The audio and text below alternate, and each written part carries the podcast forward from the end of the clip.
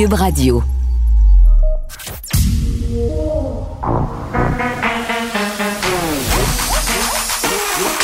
Elle a une opinion sur tous les sujets. Pour elle, toutes les questions peuvent être posées. Geneviève Peterson. Cube, Radio. Salut tout le monde, j'espère que vous allez bien. Merci de vous joindre à moi pour les deux prochaines heures et demie. Plusieurs sujets Aujourd'hui, évidemment, on va se parler euh, du passeport vaccinal, cette faille.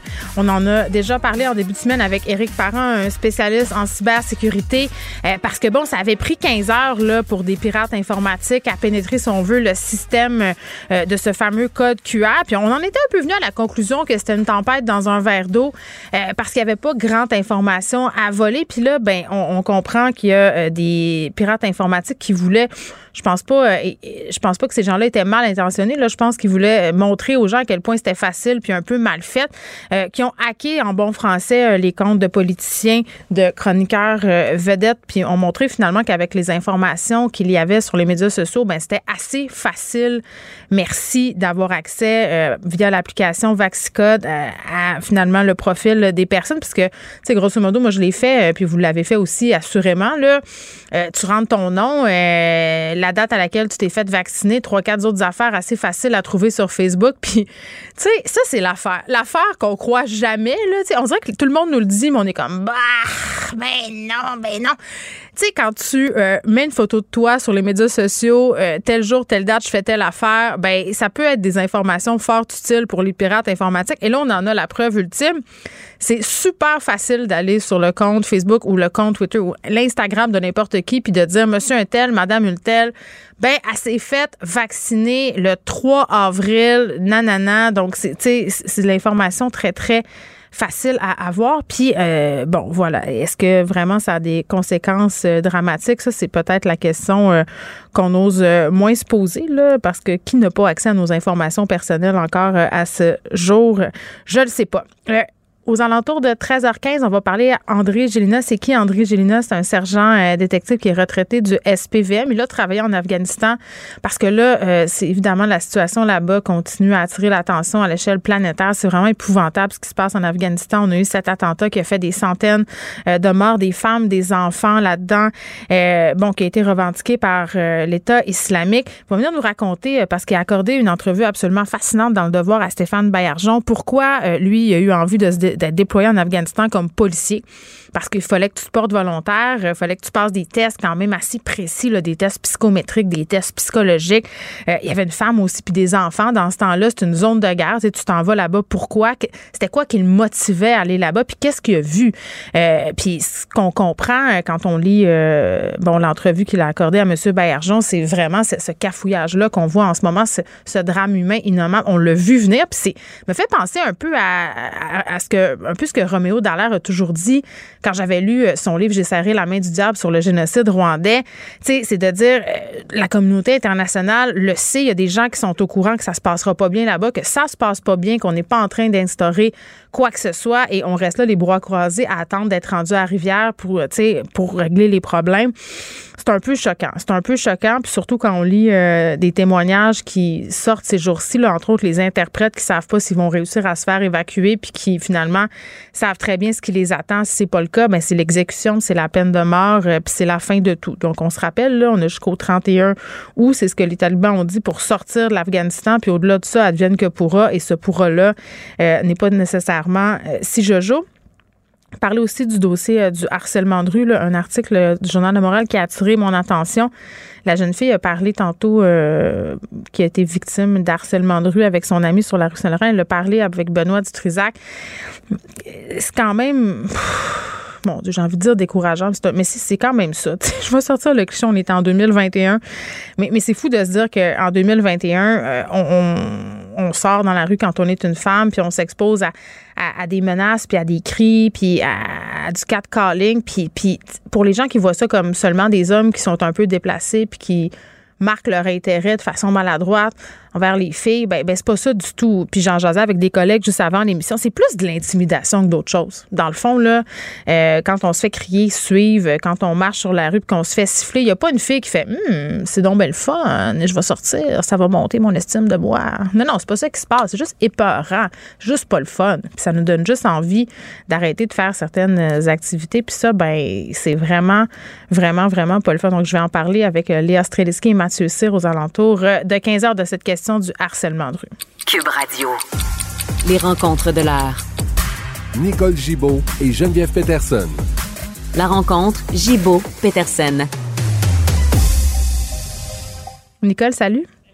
Bonjour Geneviève. Bon, euh, revenons euh, sur le cas de cet Ontarien qui a plaidé coupable de meurtre dans un cas qui est lié au terrorisme, une première au pays. Oui, exactement. Alors, euh, oui, on fait bien de dire, il a plaidé coupable, donc c'est pas suite à un procès, mais les accusations euh, et la sentence, là, c'est meurtre au premier degré parce qu'il est assimilé à un meurtre au premier degré. On se rappelle qu'il y, a, y a meurtre premier degré, souvent on dit meurtre prémédité. Mm. Ben, c'est parce que c'est pas toujours prémédité. Ici, on n'a pas besoin de prouver la préméditation, c'est assimilé à un meurtre premier degré parce que c'est dans un contexte de terrorisme. Ben attends, je vais, je, vais, je vais donner un peu de détails sur ce qui s'est passé. Euh, cet homme-là, Sad Akhtar, euh, admis qu'il avait tué une femme à coup de marteau euh, en 2020. Euh, il s'est rendu à la police de Toronto le lendemain. Puis bon, il disait j'ai abandonné mon intention de commettre plusieurs meurtres. C'est ça qu'il voulait faire. Et c'était des meurtres qu'il voulait commettre au nom du groupe armé État islamique, là, même qui a revendiqué les attentats de Kaboul. Oui, il avait entendu l'appel de l'État islamique, puis il s'apprêtait, dans ce que ce qu'on a compris, à faire peut-être plus de meurtre que ça. Mais euh, Dieu merci, euh, ça n'a pas été plus loin. Mais malheureusement, cette dame est, est décédée à coups de marteau. Là, c'est pas n'importe quoi. Là, 64 ans, cette pauvre dame. Mm. Et euh, évidemment, c'est un acte totalement insensé. Et c'était dans le but, évidemment, d'intimider, de faire peur, etc. Tous les critères reliés au terrorisme. Euh, et, et, et c'est ce que la couronne avait fait comme dépôt d'accusation. Et il a plaidé coupable. Donc c'est une première au Canada parce que il n'y a pas de, on, on parle pas de préméditation, on parle pas d'organiser quelque chose, on parle pas de propos délibérés, on parle vraiment d'un meurtre qui est assimilé à un meurtre premier degré. Alors c'est euh, à vie, 25 ans avant de pouvoir s'adresser hmm. aux libérations conditionnelles, mais pas avant. On reparle euh, de l'ex-juge euh, Jacques Delille qui a été accusé d'avoir euh, tué sa femme. Ses avocats qui demandent pour leur client qui est en train de subir un second procès pour cette histoire-là là, qui finit plus de finir. On invoque des fautes graves qui auraient été commises par les experts de la poursuite. Donc, c'est ça, ils demandent un arrêt des procédures. Oui, il demande un arrêt des procédures pour euh, des abus de droit, évidemment, et aussi pour des délais, parce que là, comme euh, d'entrée de jeu, ça finit plus de finir. Alors, juste pour faire un bref aperçu, là, cette dame-là, Nicole Rainville, euh, avait eu, bon, avait des problèmes, était paralysée du côté droit, elle avait subi un AVC, et c'est son côté gauche qui, qui, qui était intact. Donc, tout ça tourne autour d'un coup de fusil qu'elle a reçu à la tempe. Et il a, le juge de Lille, euh, l'ex-juge de Lille, a été trouvé coupable euh, après un procès devant juré, où il y avait eu évidemment des experts entendus des deux côtés. Euh, il a tenté d'aller en appel, pas fonctionné. Il a tenté d'aller à la Cour suprême, ça n'a pas fonctionné. Il a demandé d'être libéré, euh, pour faire une histoire courte là, à, toutes les étapes, ça n'a pas passé. Sauf qu'il s'est servi d'une procédure en droit criminel qu'on voit très, très rarement. C'est qu'on s'adresse au ministre de la Justice du Canada parce qu'il y a une, une, section dans le code criminel qui le permet lorsqu'on on allègue qu'il y a une erreur judiciaire. Et le ministre faut qu'il fasse enquête. Il n'y a pas le choix, puis il, il fait, il établit un comité, c'est ce qui est arrivé. Ce comité-là s'est penché et j'ai lu la requête de Écoute, c'est incroyable. J'en apprends même encore aujourd'hui. Ouais. Il y a 27 pages de requête là, de, de, de, dans ce dossier-là, puis va être, ça va être présenté quelque temps. J'ai pas de date de présentation qui, qui est inscrite, mais la Cour supérieure va se saisir de cette requête en arrêt de procédure et en abus, euh, parce qu'on dit, écoute, ça n'a pas de bon sens, tout ce qui s'est passé au premier procès, parce que tout ça est basé, c'est, c'est, la théorie, c'est la trajectoire de la balle. Oui, attends, parce que lui, euh, lui, il a toujours prétendu que c'était pas lui qui avait tiré puis que c'était un geste volontaire de la part de la dame. Puis ce qui, ce qui a été évoqué, c'est qu'elle n'aurait pas été capable de le faire. Exact. Et tout, tout tourne autour de la trajectoire de la balle. Les experts de la couronne prétendaient que la trajectoire de la balle, c'était c'est pas auto-infligé, c'est perpendiculaire. Là, il y a du détail. C'est incroyable comment il y a du détail là-dedans. Et ensuite de ça, la défense dit non, on a des contre-expertises, c'est perpendiculaire ou l'inverse, peu importe. Mais, mais il y a des entrées, puis il y a des sorties de balles, puis il y a des coupures dans le cerveau. Il y a énormément d'expertise. Or, on est le, ce que je, je, je n'avais pas comme détail, mais là je l'ai maintenant. Il y a trois, au moins trois des plus grands experts au Canada, Manitoba, Alberta, puis euh, je, je pense à la Colombie-Britannique, ou mm. enfin, une autre province, euh, qui ont été demandés comme experts. Il y a des experts en balistique, et tout ça à la demande du ministre, pas, pas, pas par les partis comme tels, la défense ou la couronne, mais bien à la demande du ministre, parce que on comprend, puis là, je comprends aujourd'hui pourquoi, probablement, qu'il en est arrivé à cette conclusion-là. Ça ne veut pas dire que ça va tenir la route, là, mais on comprend pourquoi le ministre, avec, parce que j'ai lu ce que, ce que les experts euh, totalement indépendant, on dit. Et oui, il y aurait possibilité euh, que ça soit un suicide. Contrairement à tout ce qui a été évoqué euh, par euh, la couronne et contrairement à l'expertise de la couronne qui maintient que c'est c'est pas le cas. Mais là, aujourd'hui, on est rendu, parce qu'il a été condamné à 2000. Mais c'est ironique. Nicole, hier, on se parlait des batailles d'experts. C'est quand même. Exactement. Mais ça n'a aucun sens. La, complexité, d'ailleurs, c'est allégué dans leur requête, c'est très, très, très, très, très complexe euh, je, pense pas que j'ai jamais vu dans ma vie, à part euh, au cinéma Hollywood, puis encore, je pense qu'ils ont, ils ont même pas réussi à aller dans cette, euh, dans, dans cette technicalité-là, un dossier aussi technique que ça sur les trajectoires de la balistique, parce qu'il y aurait des ricochets qui sont faits dans le cerveau en plus. Fait que où ça serait rentré et sorti et pourquoi, puis c'est, c'est là d'où, tu sais, on se souvient euh, Geneviève, la fumée noire dans la main, la paume de la main de la dame, ben, basé là-dessus, il y en avait deux, là, je viens d'apprendre qu'il y en avait un un petit peu plus loin, puis qu'on aurait peut-être pris pour acquis que ça allait avec l'autre. C'est incroyable, j'en ai appris même aujourd'hui. Et je, je dis pas, moi j'ai toujours pensé que le dossier avait suivi son cours, puis ça y était là. Mais aujourd'hui, sans prétendre que j'ai un doute, là, je, je suis fort intéressée, malheureusement, mm. là, euh, pour la famille, parce qu'ils ils devront, et puis pour tout le monde. Parce que Mais attends, puis il y a 90 ans aussi, l'ex-juge. 86 euh, ou 80, 80, 80 je dis 90. Chose, il y a, non, il y a 86, officiellement, il y a 86, ah. l'ex-juge de Lille. Donc, tu sais, si on veut voir l'issue de tout ça, il faudrait que ça, ben, ça avance. Là et puis je dis pas que ça va réussir. Là. Je, je pense qu'un abus de droit et, et, tout ça, là, bon, il y a des, des, des termes. Quand l'État, on prétend que c'est l'État, c'est la faute de l'État, parce que les experts de l'État, engagés par l'État, ont commis des erreurs graves. Alors, c'est, il y a un fondement juridique à tout ça, là, on appelle ça des requêtes babos, etc., quand c'est vraiment l'État qui, qui, qui est en jeu. Euh, et on verra parce que moi, je là, je pense que je vais faire essayer de faire un vide parce que j'ai tellement lu sur ce dossier-là. Et là, avec ma nouvelle la lecture, puis je dis pas qu'ils m'ont convaincu, loin de là, mais ça m'intéresse de voir le déroulement de cette euh, requête-là et comment parce que je pense que la couronne continue, là, à moins d'un revirement total, la couronne veut un deuxième procès. Et d'ailleurs, le ministre de la Justice euh, a ordonné un deuxième procès. Fait quand, quelque part, on se dit, ben, faites-le le deuxième procès. S'il est acquitté, il sera acquitté. Mais pourquoi commencer par un, arrêt des procédures, ce qui est tout le temps un peu choquant dans l'idée des gens? On arrête les procédures sans faire le deuxième procès. Peut-être qu'on va avoir un questionnement là-dessus. Je sais pas comment ça va se dérouler à la Cour supérieure, mm. mais c'est fort intéressant comme, comme dossier, là, rendu à ce. C'est long, mais c'est intéressant au niveau juridique. Bon, on va revenir sur ce 13e féminicide qui est survenu à la mi-juin. Euh, l'accusé euh, était, bon, devant des accusations de meurtre non prémédité. Ça a été changé ce matin. Directeur aux poursuites criminelles et pénales qui l'accuse maintenant euh, de meurtre au premier degré. Noureddine Mouni, pardon, donc, est accusé d'avoir volontairement causé la mort de sa conjointe Nathalie Piché. Oui, puis là-dedans, ce qui est important aussi, c'est que malheureusement, on comprend qu'il y avait déjà eu des accusations de portée. Euh, il y avait déjà eu des retraits, des précédents, Oui, ben, ben, tu sais, on sait, est-ce que c'est à la demande? Non, elle n'est plus là pour nous répondre, là.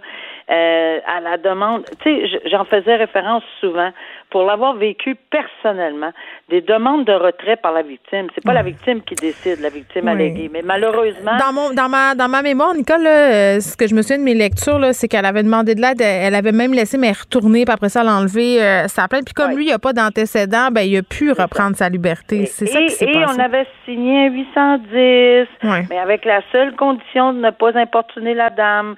Et c'est ça le filet de hmm. sécurité, malheureusement. Bon, il est trop tard, c'est très, très, très malheureux, mais avec la preuve que la couronne a, a examiné de façon sérieuse, euh, on en vient à la conclusion que c'est plus un meurtre. Puis ça, ça se fait, ça. Ce, serait pas, on va, on veut pas faire une démonstration de meurtre non prémédité, ce qui encourt une peine à vie, mais avec une demande de libération conditionnelle en 10, à partir de la, de 10 ans, là, 10, 11, 12 jusqu'à 25. Mais ce qui est une grosse différence, c'est que si euh, il était trouvé coupable, et on le sait, d'un meurtre au premier degré, donc prémédité ici, dans les circonstances, euh, je pense que c'est là-dessus qu'on s'en va. on va peut-être avoir plus de détails. Hmm. Alors, euh, il serait évidemment euh, à vie, mais pas de, de, libération conditionnelle avant 25 ans. On verra. Combien de victimes font tomber les 810 parce qu'ils vivent des pressions de leur conjoint, de l'ex-conjoint? Puis tu sais, tu veux pas te mettre à la place de ces femmes-là, de ces victimes-là, puis prendre des décisions pour elles, mais je sais pas comment il y aurait moyen de mieux organiser ça, puis qu'elles soient mieux accompagnées. Peut-être que ça sera le cas dans le tribunal spécialisé ben, qui va... Peut-être parce que moi, je reviens toujours à ce qui m'est arrivé. Ça m'a traumatisé d'entendre la phrase d'une victime alléguée. Après que je l'ai questionné, questionné, questionné, questionné, questionné, au grand désespoir des avocats de défense, je m'en souviens très bien, puis qu'elle m'a regardé en plein visage, puis me dire c'est quoi que tu comprends pas? J'ai rien à dire. Alors, je j'ai compris, là. Puis, tu sais, même en me tutoyant, ne me dérangeait pas du tout, là. Hmm. J'avais compris qu'il y avait une crainte, mais on peut pas euh, euh, agir autrement. Et malheureusement, oui, quand il y a, quelqu'un qui fait des pressions, puis qu'on dit, avez-vous eu des pressions? Ben non, elle n'est pas prête de le dire. Je dis, voyons. Ben, elle a peur, c'est sûr qu'elle ne dira pas. Donc, c'est ça. Euh, vraiment besoin d'être mieux accompagnée, je pense, à, ce chapitre, à, à plusieurs autres chapitres par ailleurs. Nicole Gibault, merci beaucoup. Bon week-end. On se retrouve lundi. Merci, bon week-end. Au revoir. Vous écoutez Geneviève Peterson. Cube Radio. Les évacuations qui continuent à, Kaboul, puis on se parlait en début d'émission de cet attentat qui a coûté la vie à au moins 100 personnes, des femmes, des enfants, euh, en grande quantité euh, dans ces victimes-là. C'est épouvantable. Euh, on va discuter avec un ex-policier qui a travaillé en Afghanistan pour faire, en fait, pour former d'autres policiers, des militaires aussi. André Gélina, ancien sergent détective au SPVM. Monsieur Gélina, bonjour.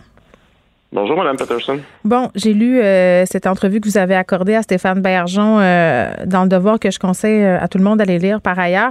ce que je comprends, c'est que ce qui se passe en Afghanistan en ce moment, les morts, le cafouillage, c'est quelque chose qu'on a vu venir. On aurait pu le voir venir, puis d'aussi loin que du temps que vous étiez là, en 2011. Là. Oui, en fait, comme comme vous avez pu le lire, des discussions que j'avais avec des officiers américains lorsque j'étais avec l'armée américaine, on souvent de l'avenir, qu'est-ce qui était pour se passer. On savait pas exactement quand est-ce que le retrait était pour survenir, mais on savait que c'était pour arriver un jour. Puis les, les, discussions qu'on avait à cette époque-là, on se disait bon ben écoute, euh, dans le meilleur des cas, euh, trois semaines après notre départ, le régime va tomber.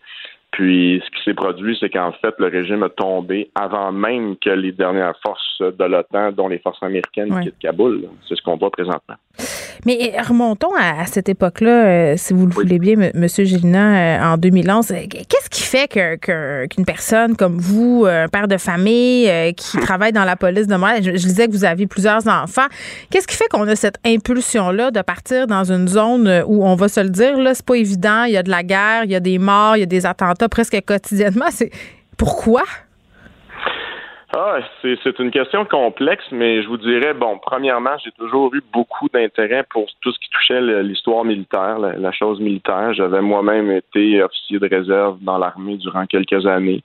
Euh, c'était quelque chose qui m'intéressait. En même temps, c'est aussi l'idée de, de pouvoir vivre euh, pas seulement vivre l'action, l'adrénaline, mais c'est pouvoir de, de, de, faire l'histoire, de vivre l'histoire, en fait. C'est de, de pouvoir un jour lire à propos de ça, puis de se dire, ben moi j'y étais, donc j'ai une, une, lecture, j'ai une vision qui est très différente de ce qui peut être écrit par des gens qui sont jamais allés. Hmm. En même temps, euh, c'est aussi euh, le désir. Euh, bon, c'est des fois c'est une valeur qui est plus très très admirée aujourd'hui, mais c'est une question de patriotisme, c'est une question de savoir aussi que la sécurité de notre pays, de l'Occident, passait euh, automatiquement par la stabilisation de cette région-là, parce que beaucoup de terroristes euh, qui, qui, qui, étaient euh, en, en, action à l'époque et même probablement encore aujourd'hui mm. avaient passé par cette région-là, avaient gravité par cette région-là pour être formés. Bien, c'est intéressant ce que vous dites, M. Gélina, puis vous n'êtes pas le premier à le dire, cette idée qu'on s'en va là-bas pour préserver quelque chose ou sauver quelque chose ou amener quelque chose. En, ce cas-là, la, démocratie, euh, rétablir la, paix sociale aussi. Je parlais avec un vétéran, euh, Martin Fort, qui a servi en Afghanistan, puis je pense que tout le monde est mu par cette idée-là quand, on part là-bas d'apporter la paix.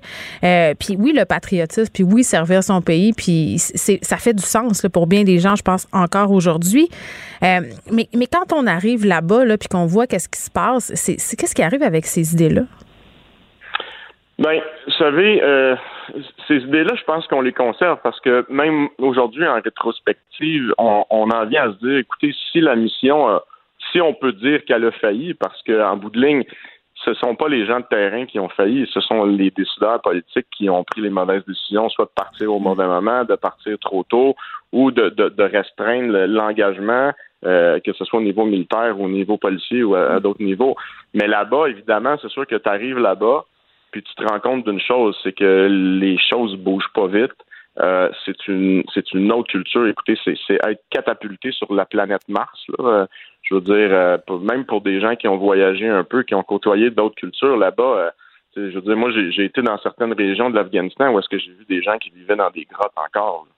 alors, c'est un dépaysement total. Hmm. Et là, on se rend compte qu'on va faire ce qu'on peut et, non pas on changera pas le monde, on va apporter notre contribution de la façon la plus honnête, la plus dévouée possible, puis on se dit ben si j'ai pu influencer quelques personnes là-bas ou changer quelque chose, ça sera ça ma mission en bout de ligne. on, est moins, on est moins dans les, dans les idéaux, plus dans, dans ce qu'on peut faire ici maintenant, mais, mais ça vous fâchait pas. Ça me fait penser tellement à ce que Roméo Dallaire disait dans les médias.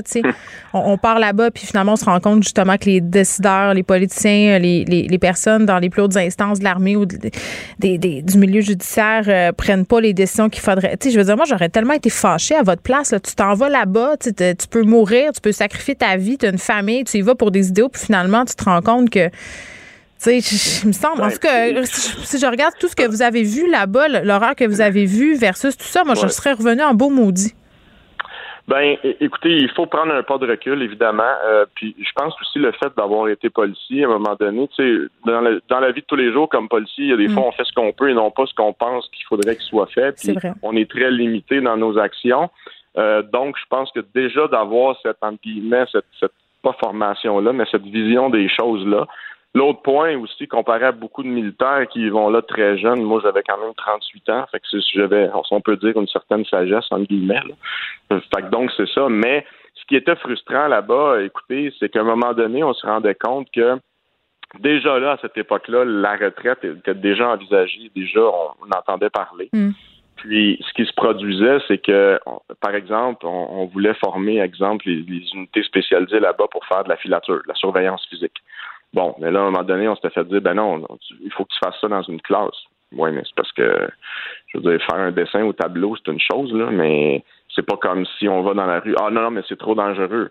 Oui, mais écoutez, on s'est, on s'est engagé là en étant tout à fait conscient du danger. Là, on est prêt à s'exposer parce qu'on sait que c'est la façon de faire. Hmm. Donc, en bout de ligne, on se rendait compte que le produit final ne comptait pas vraiment. C'était vraiment à un moment donné de pouvoir dire, là, la communauté internationale était pour se dire, ben vous savez, nous, on est, on a quitté, on a fait ce qu'on a pu, on a formé 300 000 militaires, 100 000 policiers, c'est ça, check in mm. the box. Mais en bout de ligne, c'est que moi, ce que je constatais, c'est que dans beaucoup de, de domaines, on n'avait pas la latitude pour les former vraiment. Euh, oui, je comprends qu'il y avait des impératifs. Et le gouvernement, évidemment, était en élection à ce moment-là, voulait pas perdre de, le moins possible de militaires et, de policiers. Mais en bout de ligne, on n'avait pas l'impression qu'on pouvait aller au fond de ce qu'on aurait pu vraiment apporter. En tout cas, moi, je parle dans mon domaine à moi. Là. Euh, je veux dire, c'était un petit peu ça, là, en bout de ligne. je me souviens des discussions qu'on avait avec l'ambassadeur quand on a quitté. Là. Moi, j'avais dit, écoutez, parce que le produit que j'ai livré aurait pu être bien meilleur si j'avais mm. eu euh, d'autres conditions. Mais, mais ça, bon, écoutez, on n'était pas de notre essor en bout de ligne. Mais oui, puis en tout cas, puis je ne veux pas vous replonger dans, dans, dans des trucs, mais je, je disais que ça vous a marqué beaucoup, sachant ça. Le, le referiez-vous, sachant le résultat? Oui, oui, oui, sans aucune hésitation. Euh, je n'ai aucun regret, même si effectivement le prix à payer. En fait, tout le monde paye un prix quand tu vas dans une place comme ça. Oui, vous avez un choc euh, post-traumatique. Il y a personne à différents niveaux. Il y en a qui s'en sont jamais remis. Il y en a qui se sont suicidés. Il y en a qui sont restés là-bas parce que, bon, ils ont eu des blessures, se sont fait tuer. Mais en bout de ligne, il en demeure pas que moi, j'ai personnellement, j'ai pas de regrets parce que j'ai cru à ce moment-là que c'était les bonnes décisions que je devais prendre. C'était aussi euh, un, vieux rêve là, de, de, de, vivre un petit peu cette aventure-là. Euh, en même temps, tu sais, je veux dire, il faut pas non plus être naïf quand on va dans les endroits comme ça. On sait très bien qu'on s'en va pas, on s'en va pas que le mettre. Oui, mais le savoir puis le vivre, c'est deux affaires. Ouais, non, mais non, mais effectivement, là, quand j'étais avec l'armée américaine euh, dans le sud, euh, quand les premiers bombardements ont commencé, on a écoutez, moi, durant le temps que j'ai été avec l'armée américaine, j'ai peut-être une vingtaine de tirs de roquettes sur le camp. Euh, c'est sûr que quand, quand en bon français, l'alarme sonne, tu sais que dans deux à sept secondes avant l'impact euh, de la roquette, puis tu, tu, en bon français, tu te garoches à terre. Ben, c'est sûr que là, tu, il y a une certaine angoisse qui s'installe. Puis là, ben, entends l'explosion. Des fois, elle est proche, des fois, elle est loin. Des fois, tu sens même le souffle. Euh, bon, ben tu dis, OK, là, mon, numéro n'a pas été tiré, puis là, ben, on se relève, puis on continue à manger, ou on continue à faire ce qu'on faisait. Il y, a beaucoup de moyens de protection qui se développent. Je pense que c'est plus par la suite qu'on en paye le prix, parce que sur le coup, on est entraîné, on est mindé, on tourne en dérision, on a des moyens de protection. Euh, la, la peur, c'est pas qu'on la vit pas, mais on l'apprivoise. Euh, puis c'est plus par après, je pense que là, euh, on se rend compte de, des risques qu'on a pris. Puis, puis veut, pas, c'est très involontaire. Moi, quand on m'a dit que je faisais, je faisais du stress post-traumatique, j'étais le premier surpris.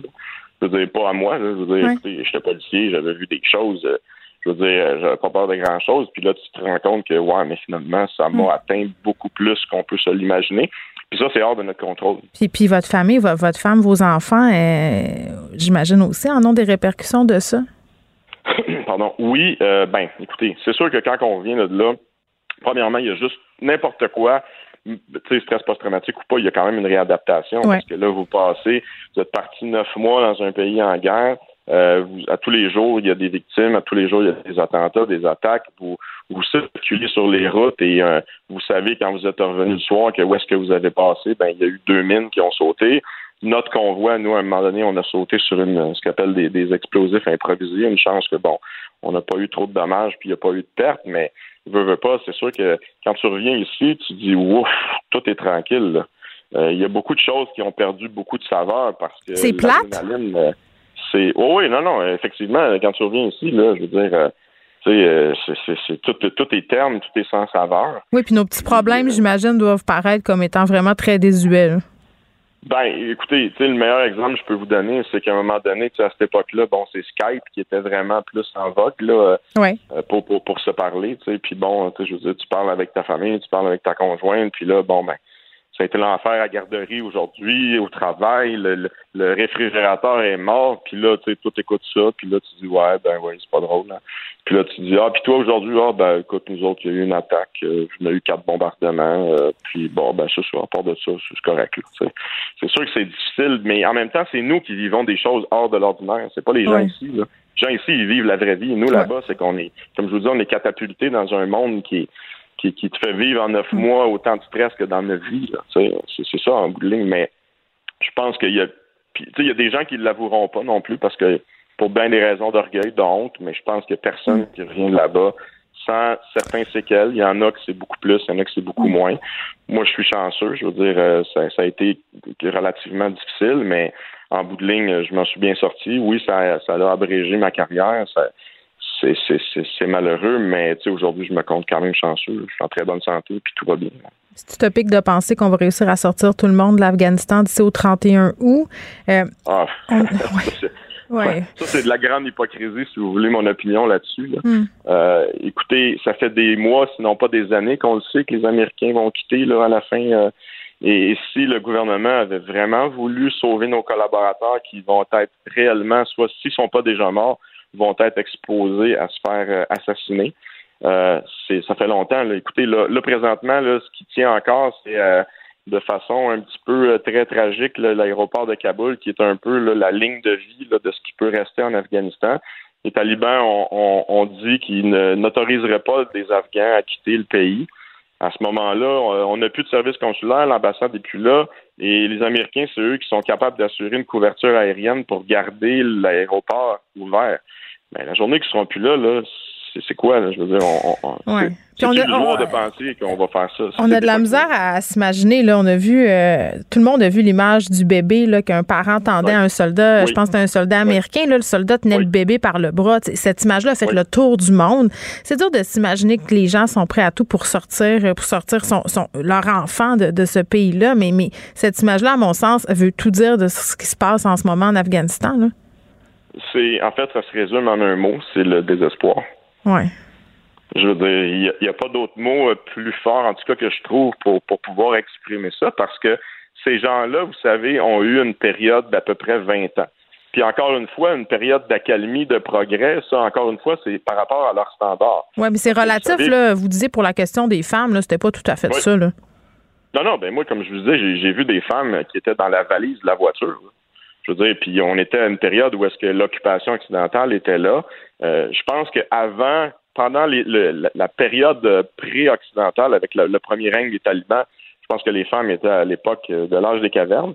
Et durant qu'on était là, sont arrivées peut-être au début du Moyen Âge. Mais par la suite, là, je veux dire, avec ce qui s'en vient, euh, avec la purge qui s'exerce et qui se fera là, pour euh, purger tout ce qui était qui représentait l'ancien régime, la modernité, l'ouverture sur le monde euh, et, et- et à- aux droits de l'homme, à, la démocratie, euh, je pense que les femmes vont retourner euh, malheureusement parce que dans ce monde-là, c'est souvent les premières victimes. Avec, euh, c'est- malheureux, mais c'est comme ça. Là, je veux dire. Oui, c'est triste de voir ça puis de se dire que peu importe ce qu'on va faire, on est un peu impuissant. André Gélina, euh, merci, euh, même si le patriotisme n'est plus euh, à, à la mode comme thème. J'ai envie de vous le dire, moi, merci. André Gélina, qui est ex-sergent détective du service euh, la police de la ville de Montréal, qui a travaillé en Afghanistan. Merci beaucoup. Ça m'a fait plaisir. Bonne journée. Bonne journée. Geneviève Peterson. Une animatrice pas comme les autres. Cube Radio. Vincent Destoureau est avec nous. Salut. Salut. Le passeport vaccinal. passeport vaccinal. Hey, là, on va parler du passeport vaccinal. Mettons que dans, dans le thème First World Problem, c'est pas mal ça après l'entrevue que je viens d'en- que je viens de faire. tout à fait raison. Ouais, les nos petits problèmes, mais quand même, ce sont des problèmes euh, qui méritent euh, d'être adressés en bon français. Oui, et quand j'ai vu le dossier ce matin, j'ai dit, oh là là là Ben là, oui. dans quoi on s'embarque? Et euh, bon, à peu près tout le monde dans l'opposition a bondi euh, là-dessus sur le fait que les passeports vaccinales de nos euh, politiciens, de chroniqueurs vedettes avaient été piratés. Et euh, bon, euh, As-tu viré Vaxcode de ton téléphone? Euh, non, Moi le non Vaxicode est toujours là. Je suis disponible au, au, au piratage en ce moment. On n'est pas assez des vedettes. Non, exactement.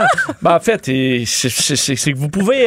servez-vous, là. Servez-vous. Dans, le- dans le cas de mon passeport vaccinal, parce qu'il y a quand même un grand respire à prendre collectivement sur le piratage du passeport vaccinal. Oui. Euh, parce que, en fait, pour, pour, pour plusieurs, pour une raison fondamentale, euh, et on se demande est-ce que là, on a vraiment une, est-ce qu'on fait face à une faille, là, une faille informatique, quelque chose vraiment qui a été craqué par des pirates, et c'est pas ça. On sait que ce- c'est tout simplement par déduction qu'on a été capable d'accéder au euh, euh, passeport vaccinal du premier ministre, donc Ouais. parce qu'il avait publié la date de ses vaccins, parce qu'on connaissait C'était pas le certaines grand travail de informations. Sherlock Holmes non plus. Tout là. à fait. Il n'y a pas d'outils. C'est pas euh, les hackers de, de, de la Corée du Nord là, qui, ont, euh, qui, ont, qui, ont, qui ont poussé, qui ont, euh, qui, ont, qui ont- ont réussi à entrer dans le système. C'est pas ça. C'est tout simplement que le système est très, très simple pour pouvoir s'identifier avec des données, bon, des informations qui sont euh, faciles à trouver dans bien des cas pour ceux qui ont publié leur date de vaccin, euh, qui ont publié des photos, qui ont leur date de naissance disponible facilement.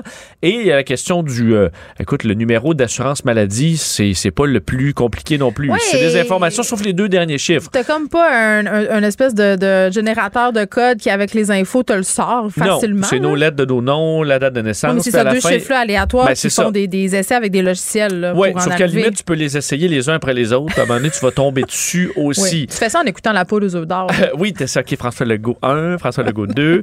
Un, deux, Euh, trois soleils. Bon, et là, euh, vient quand même la grande question. Est-ce que là, c'est dangereux? Je voyais l'opposition qui dit ça, là, ça n'a pas de bon sens. Ben, Gabriel Nadeau-Dubois a dit qu'il faut attendre tout stopper. Là. Oui, oui, non. euh, on, cri- on criait vraiment à la, à la catastrophe. Euh, bon, mon angle est, euh, rassurant là-dessus pour une simple et bonne raison.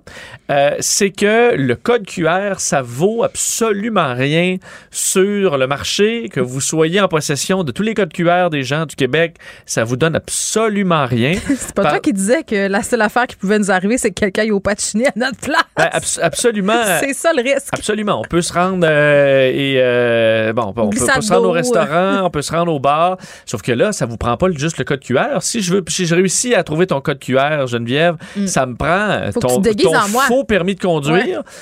Euh, et ça, c'est une autre affaire. Falsifier un permis de conduire, falsifier ton passeport, falsifier ta carte d'assurance maladie. Faut vouloir pour Euh, aller au patchini. Là, c'est pas mal plus compliqué. Tout ça pour effectivement pas euh, entrer dans ton compte puis vider tes avoirs. Là. Euh, Mon scellé est en sécurité, Vincent? oui, tout simplement pour pouvoir aller au restaurant sous ton nom. Et ça, ça amène, euh, j'ai euh, animé il y a quelques années une conférence à Montréal sur la sécurité informatique. Et il y a une des grandes chercheuses dans ce domaine-là à l'international qui s'appelle Anne Cavoucan, qui est euh, une, euh, une, une Canadienne d'origine égyptienne qui travaillait en Ontario. Et elle développait la théorie qu'on appelle Privacy by Design, qui a été repris puis qui- que les, grandes compagnies devraient euh, utiliser euh, partout à travers le monde. Privacy by Design, c'est tout simplement euh, bâtissez vos outils plutôt que prendre votre outil et le remplir de données sécurisées et de rajouter toutes sortes de systèmes pour les protéger, des grands mots de passe, le, le système à deux facteurs et compagnie. Construisez votre application pour qu'elle soit pri- euh, privée là, euh, par dans son fondement même. C'est-à-dire que tu peux pas te dérober des informations privées s'il n'y en a pas d'informations privées dans l'application. Même si tu le craques, même si tu dis défais tous les Mais codes, moi, c'est ça que j'avais compris quand. euh, Puis là, c'est peut-être moi qui est dans le champ parce qu'ils nous disent beaucoup de choses au point de presse, là, mais c'est ce que j'avais compris qu'il n'y avait pas vraiment d'informations sensibles derrière le code QR. Puis c'est, ça que me dit Éric Parent aussi, euh, qui Tout travaille en cybersécurité. C'est qu'il n'y a pas grand-chose derrière ce code-là. Il n'y a rien. Une des meilleures façons de protéger des données sensibles, c'est qu'il n'y en ait pas de présente. C'est un peu ce qui arrive sur l'application. Tout ce qu'on va savoir, si quelqu'un voulait cacher, par exemple, qui s'est fait vacciner, là, il peut y avoir un malaise parce qu'on peut, on pourrait retrouver, ah ben, Roger, il a dit qu'il n'a pas été vacciné, puis finalement, il a eu sa deuxième dose le, Hey, t'as l'animateur euh, le radio 6 là, qui dit qu'il est contre le vaccin. Là. Hé là là, C'est eu ça. ces deux. Ça, je peux comprendre qu'il y a un inconfort. Ça prendrait peut-être une étape de plus, mais c'est pas, euh, la personne se fera pas frauder. C'est pas comme c'est un compte de bitcoin qui vaut un million de dollars. Là, tu as besoin d'un Mm. long, long mot de passe. Euh, et c'est un peu comme je voyais juste de l'autre bord de la vitre, là, il y a un chantier de construction. Il y a un gros, gros, un gros tas de 0,3 quarts de, la- roche concassée. Il y a pas. Ils, ils mettent pas un cadenas dessus. Pourquoi? Juste là. Parce que tu peux t'en prendre une poignée, tout le monde s'en fout, ça vaut rien. Et on sait que les gens vont pas arriver avec une pépine puis prendre tout ça parce que ce, ce sera pas euh, utile pour personne. C'est un peu ce qu'on a avec le code QR en ce moment. T'auras beau les pirater au complet, tout en a un code QR, alors euh, ça te sert à rien de voler celui de l'autre. C'est une tempête dans un verre d'eau. Ben, un, un peu. Euh, et je voyais qu'Erika, par contre, à la fois se défendait son application, mais à la fois disait on va poursuivre tout le monde, on va être sans Ouh, j'ai pitié. peur. ouh. Là, j'ai trouvé ça un peu intense. Là. Il devrait prendre en disant ben, piratez bien tout le monde, mais on s'en fout. C'est. Mm. c'est- c'est- Ils seront poursuivis en justice. Christian Dubé aussi l'a dit. Ben, tout à Hey, fait. je trempe Écoute, dans mes shorts. on disait sans pitié. Et, euh, C'est quoi ça? C'est quoi sans Ben, pitié? sans pitié, c'est ça. Ils vont tous les- sortir le, le gibet? les, les fu- les fusiller. euh, surtout que je veux dire, le travail qui a été fait souvent des hackers de bonne vertu. Oui, ils voulaient, qui ils vont voulaient montrer des failles. Moi, j'ai Ben pas de oui. problème avec ça. C'est correct, ça lance le débat. Euh, et il y a la question est-ce qu'on sécurise davantage le Vaxicode Là, est-ce qu'on rajoute un mot de passe? Ben, L'identification en deux facteurs, beaucoup de gens disent que ça devrait être ça. Ouais, et là, ça, moi, je suis le numéro, je suis le premier fan des, authentifications en deux facteurs ça pour votre, ben, le premier fan. Mais pour Instagram, Facebook, vous avez toute Oui. votre vie là-dessus. Il vous faut ça, là. Si vous ne connaissez pas la, la- la vérification en deux facteurs, si quelqu'un se connecte à votre Facebook, vous recevez un- une alerte sur votre téléphone et euh, la personne, si elle n'a pas Mais- votre téléphone en main, ne pourra pas le débloquer. Moi, je me fais toujours avoir avec ça. J'ai essayé de le faire euh, sur Twitter. Puis là, c'est fait, le fait qu'essayez pas de, Oui. de me hacker mon Twitter. Mais là, il me disait, OK, si vous voulez vous inscrire à l'identification en deux facteurs, veuillez entrer votre mot de passe, ce qui est tout à fait logique. Mais vu que j'avais fait un générateur de mots de passe de 78 milliards de caractères spéciaux Hmm. puis tout ça. Là, je me rappelais plus de rien, fait que j'étais de retour à la case départ. C'est ça. Mais bien fait, c'est vraiment le meilleur outil. Là. Euh, le Ah oui. système de vérification des vitesses, c'est extraordinaire. Mais est-ce qu'on a vraiment besoin de ça pour protéger quelque chose qui, qui amène à rien? Là? Ben, pas de danger, il n'y a pas vos histoires personnelles, il n'y a pas de la dernière conversation avec votre ex d'il y a cinq ans comme on a sur Facebook. Euh, ça dérange pas. Et les gens vont s'y perdre parce que c'est quand même un peu plus complexe. On risque de perdre des gens. On veut que ce soit simple, simple, simple, Ouais. simple. C'est simple le Vaxicode. Fait qu'on Et se je pense qu'on peut se prendre une grande bouffée d'air. On prend un grand respect. Tu me parles un petit mot sur les euh, Jeux paralympiques de Tokyo. Ah, là, je voyais une histoire tantôt, Geneviève. J'avais la de la main dans- misère. t'as la main devant ben tes là, yeux. écoute, euh, euh, croyez-le ou non, dans les dernières heures, c'est les Paralympiques en ce moment sur le, au- à Tokyo, sur le village olympique. hein? Oui, on surveille moins ça, mais je voyais des compétitions qui sont fascinantes, là, à quel point euh, les gens avec euh, des, des limitations physiques, des défis, sont capables de devenir des athlètes incroyables. Euh, j'ai jeté un coup d'œil sur quelques compétitions, Ouais. mais dans les dernières heures, tu sais, euh, il y a euh, euh, sur le village olympique un petit autobus euh, automatique qui avance Une automatiquement. navette, comme on Une dit. navette, mais sans chauffeur. Ouais. On est au Japon, hein? on est au Japon. C'est une navette de Toyota. Mais un athlète judoka qui, qui a des, des déficiences visuelles s'est fait frapper. Je m'excuse. Non, mais je S'est fait frapper. On Je pas, je te dis, je te rassure, il n'y a pas euh, Oui. de grandes blessures. On parle d'une blessure à la tête. Oui. Euh, mais il s'est fait frapper. Mais parce que ça fait pas de bruit, c'est électrique. c'est Non, ça? parce que le, le- le système, et c'est ce qu'il y a d'un peu particulier, le système est automa- automatisé. Mais pour être sûr qu'il n'arrive pas d'incident, on met deux opérateurs humains qui sont là toujours en avant pour s'assurer que ça se passe bien. Le véhicule s'est arrêté parce que le, le- le- le monsieur, le malvoyant, euh, était sur le point de traverser. Mais les deux opérateurs humains se sont dit, ben, c'est sûr qu'il va s'arrêter. Alors, ils ont appuyé le bouton pour repartir. Et ils ont- ils l'ont frappé. Alors, c'est... Ils doivent se sentir bien? C'est les deux humains tant- qui étaient là pour s'assurer que le système automatisé n'ait pas de faille qui ont roulé sur le gars. Alors, euh, on parle de blessure euh, mineure, mais on ne sait pas si malheureusement il pourra faire sa compétition Ouais, ben, ça, là. dans les euh, prochaines heures, parce que c'était prévu d'ailleurs, euh, je pense, demain. Ouais. Fait que c'est gênant. Aramitsu Kitazono, on s'est excusé chez Toyota, on disait on va faire une enquête, essayer de comprendre. Mais c'est même, en pas gros, le- même pas la navette, c'est les, deux personnes qui surveillaient mal. Je sais, donc là, Fait que tu sais, quand on dit Oh my God, on peut pas se fier au robot, faut que les humains soient là. il aurait fallu, dans Ouais. ce cas-là, laisser le travail au robot. Ben, Pas fort. Ouais, ben non, un peu gênant. Vincent, merci. Merci. Geneviève Peterson. Elle réécrit le scénario de l'actualité tous les jours. Vous écoutez Geneviève Peterson. Cube Radio.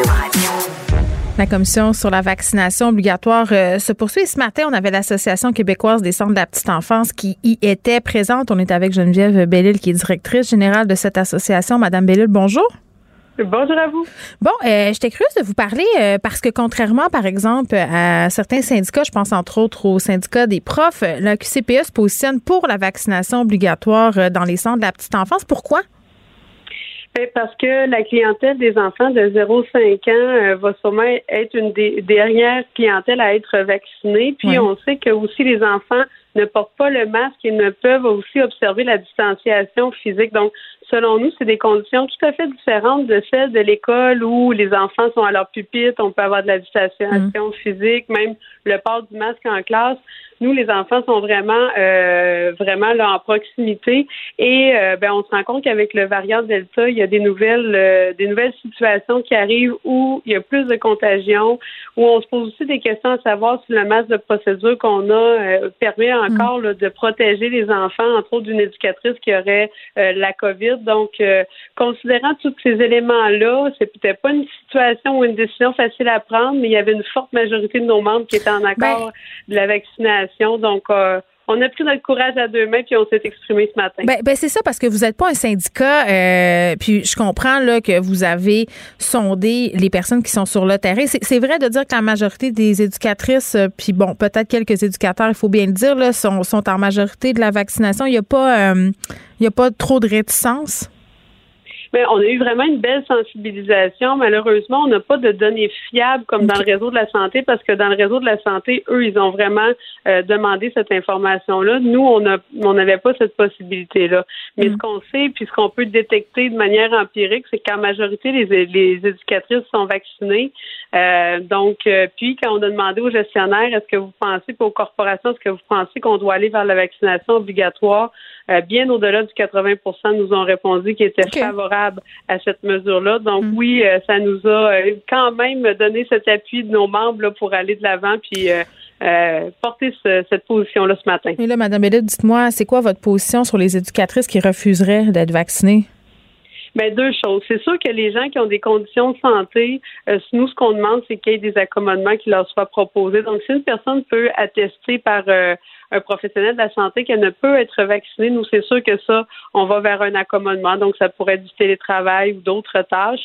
Euh, concernant les personnes, par ailleurs, qui voudraient ne pas se faire vacciner, mais qui n'ont pas de raison de santé, bien là, ce qu'on dit au gouvernement, c'est que nous, on ne veut pas aller vers le, la suspension sans salaire.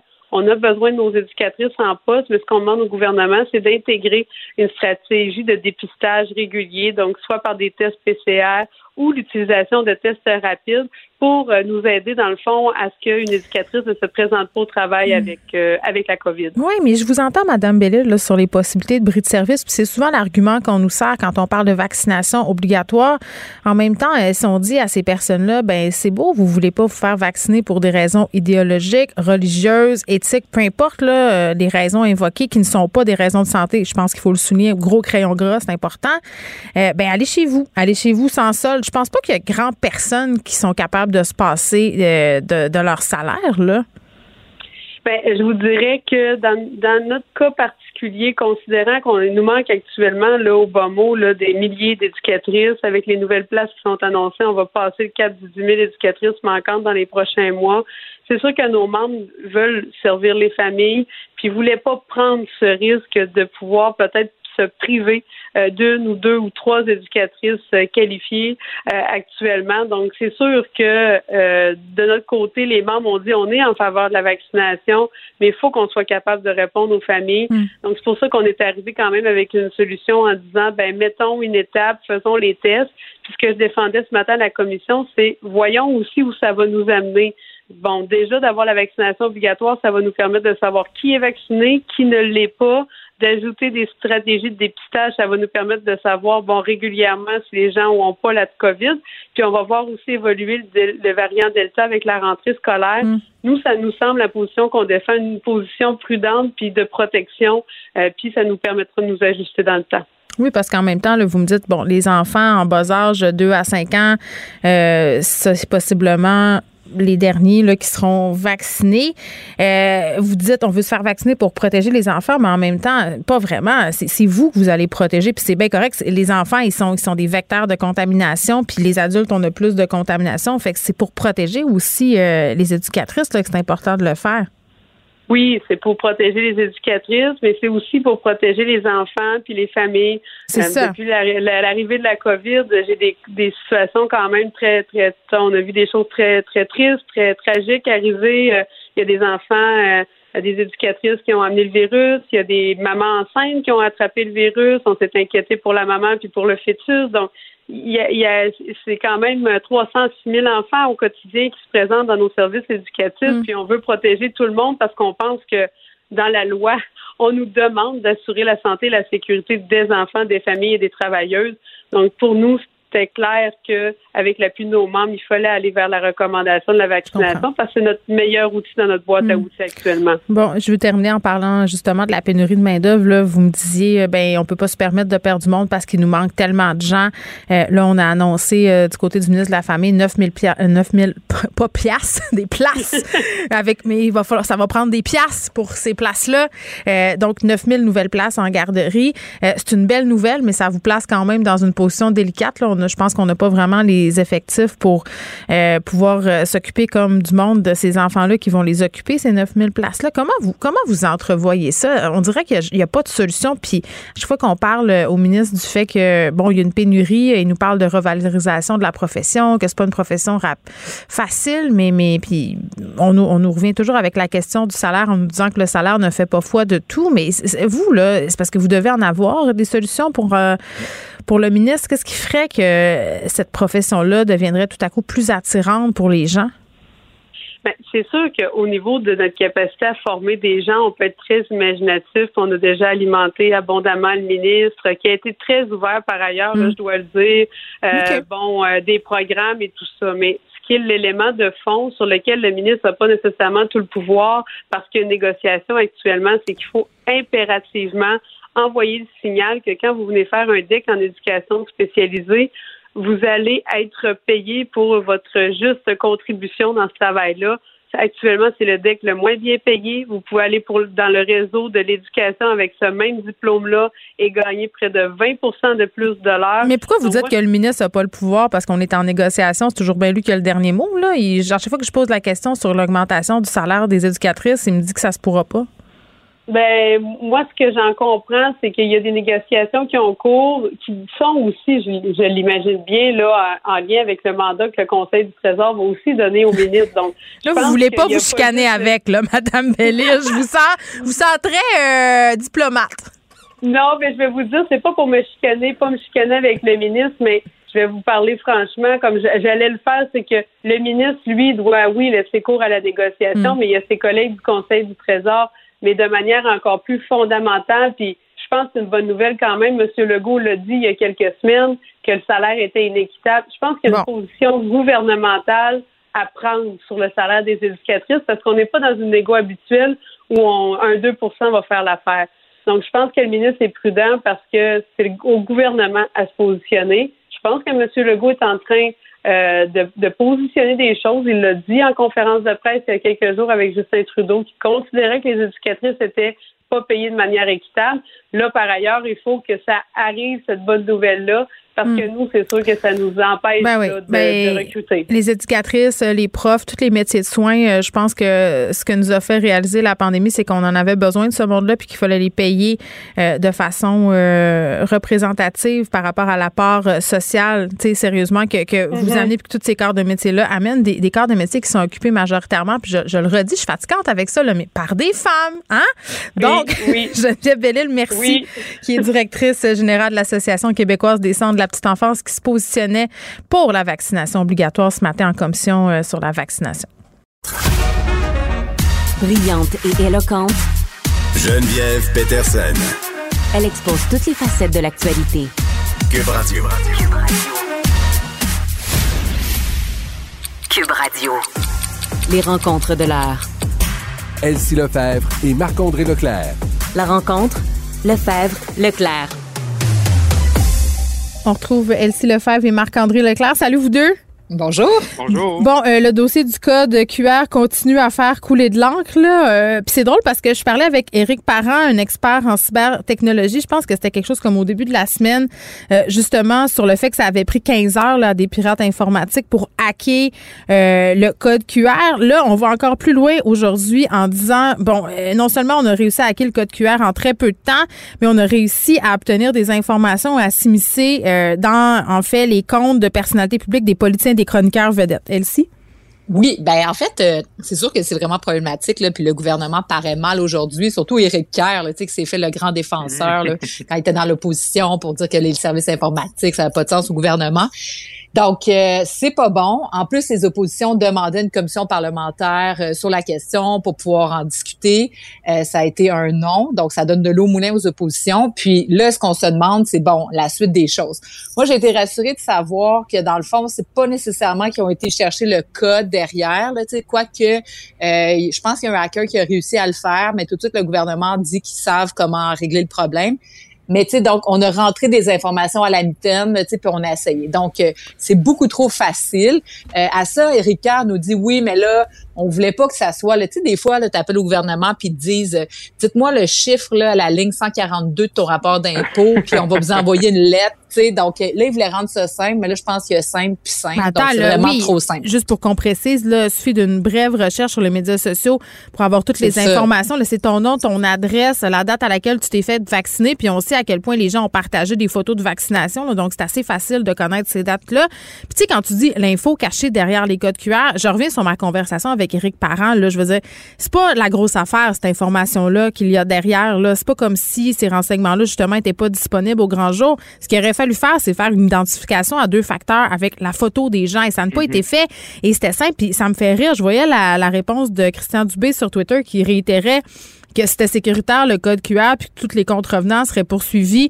Euh, J'ai ri, tu sais, ouh, je trempe dans mes shorts, Christian, là. Marc-André. Ben effectivement, et, et, et, et raison. Ça, ils paraissent mal ce matin, puis ça donne de l'eau au moulin à l'opposition, aux gens qui sont euh, contre le passeport vaccinal. Euh, c'est comme si, tu sais, ça fait longtemps que M. Dubé nous dit, sais, si ça va pas bien, qu'on sait que le 1er septembre, ça va arriver le passeport. Là, ce matin, on a ça, là, c'est-tu du piratage, c'est-tu pas du piratage, mais sont allés chercher des informations, c'est peut-être trop facile, là, on va mettre ça. Là, ils vont les, ils veulent les poursuivre. J'attendais Mme Guilbeault dire ça ce matin aussi en, entre, en, en point de presse. On va les poursuivre. OK, mais c'est comme, comme tu dis, Geneviève, là, euh, c'est pas ça qui nous fait peur. Euh, mais, mais là, tu sais, ils, paraissent mal. C'est quoi les pistes de solution? C'est quoi les sorties? Les gens qui ont des Android, ils n'ont pas encore le logiciel, ils peuvent pas encore télécharger ça.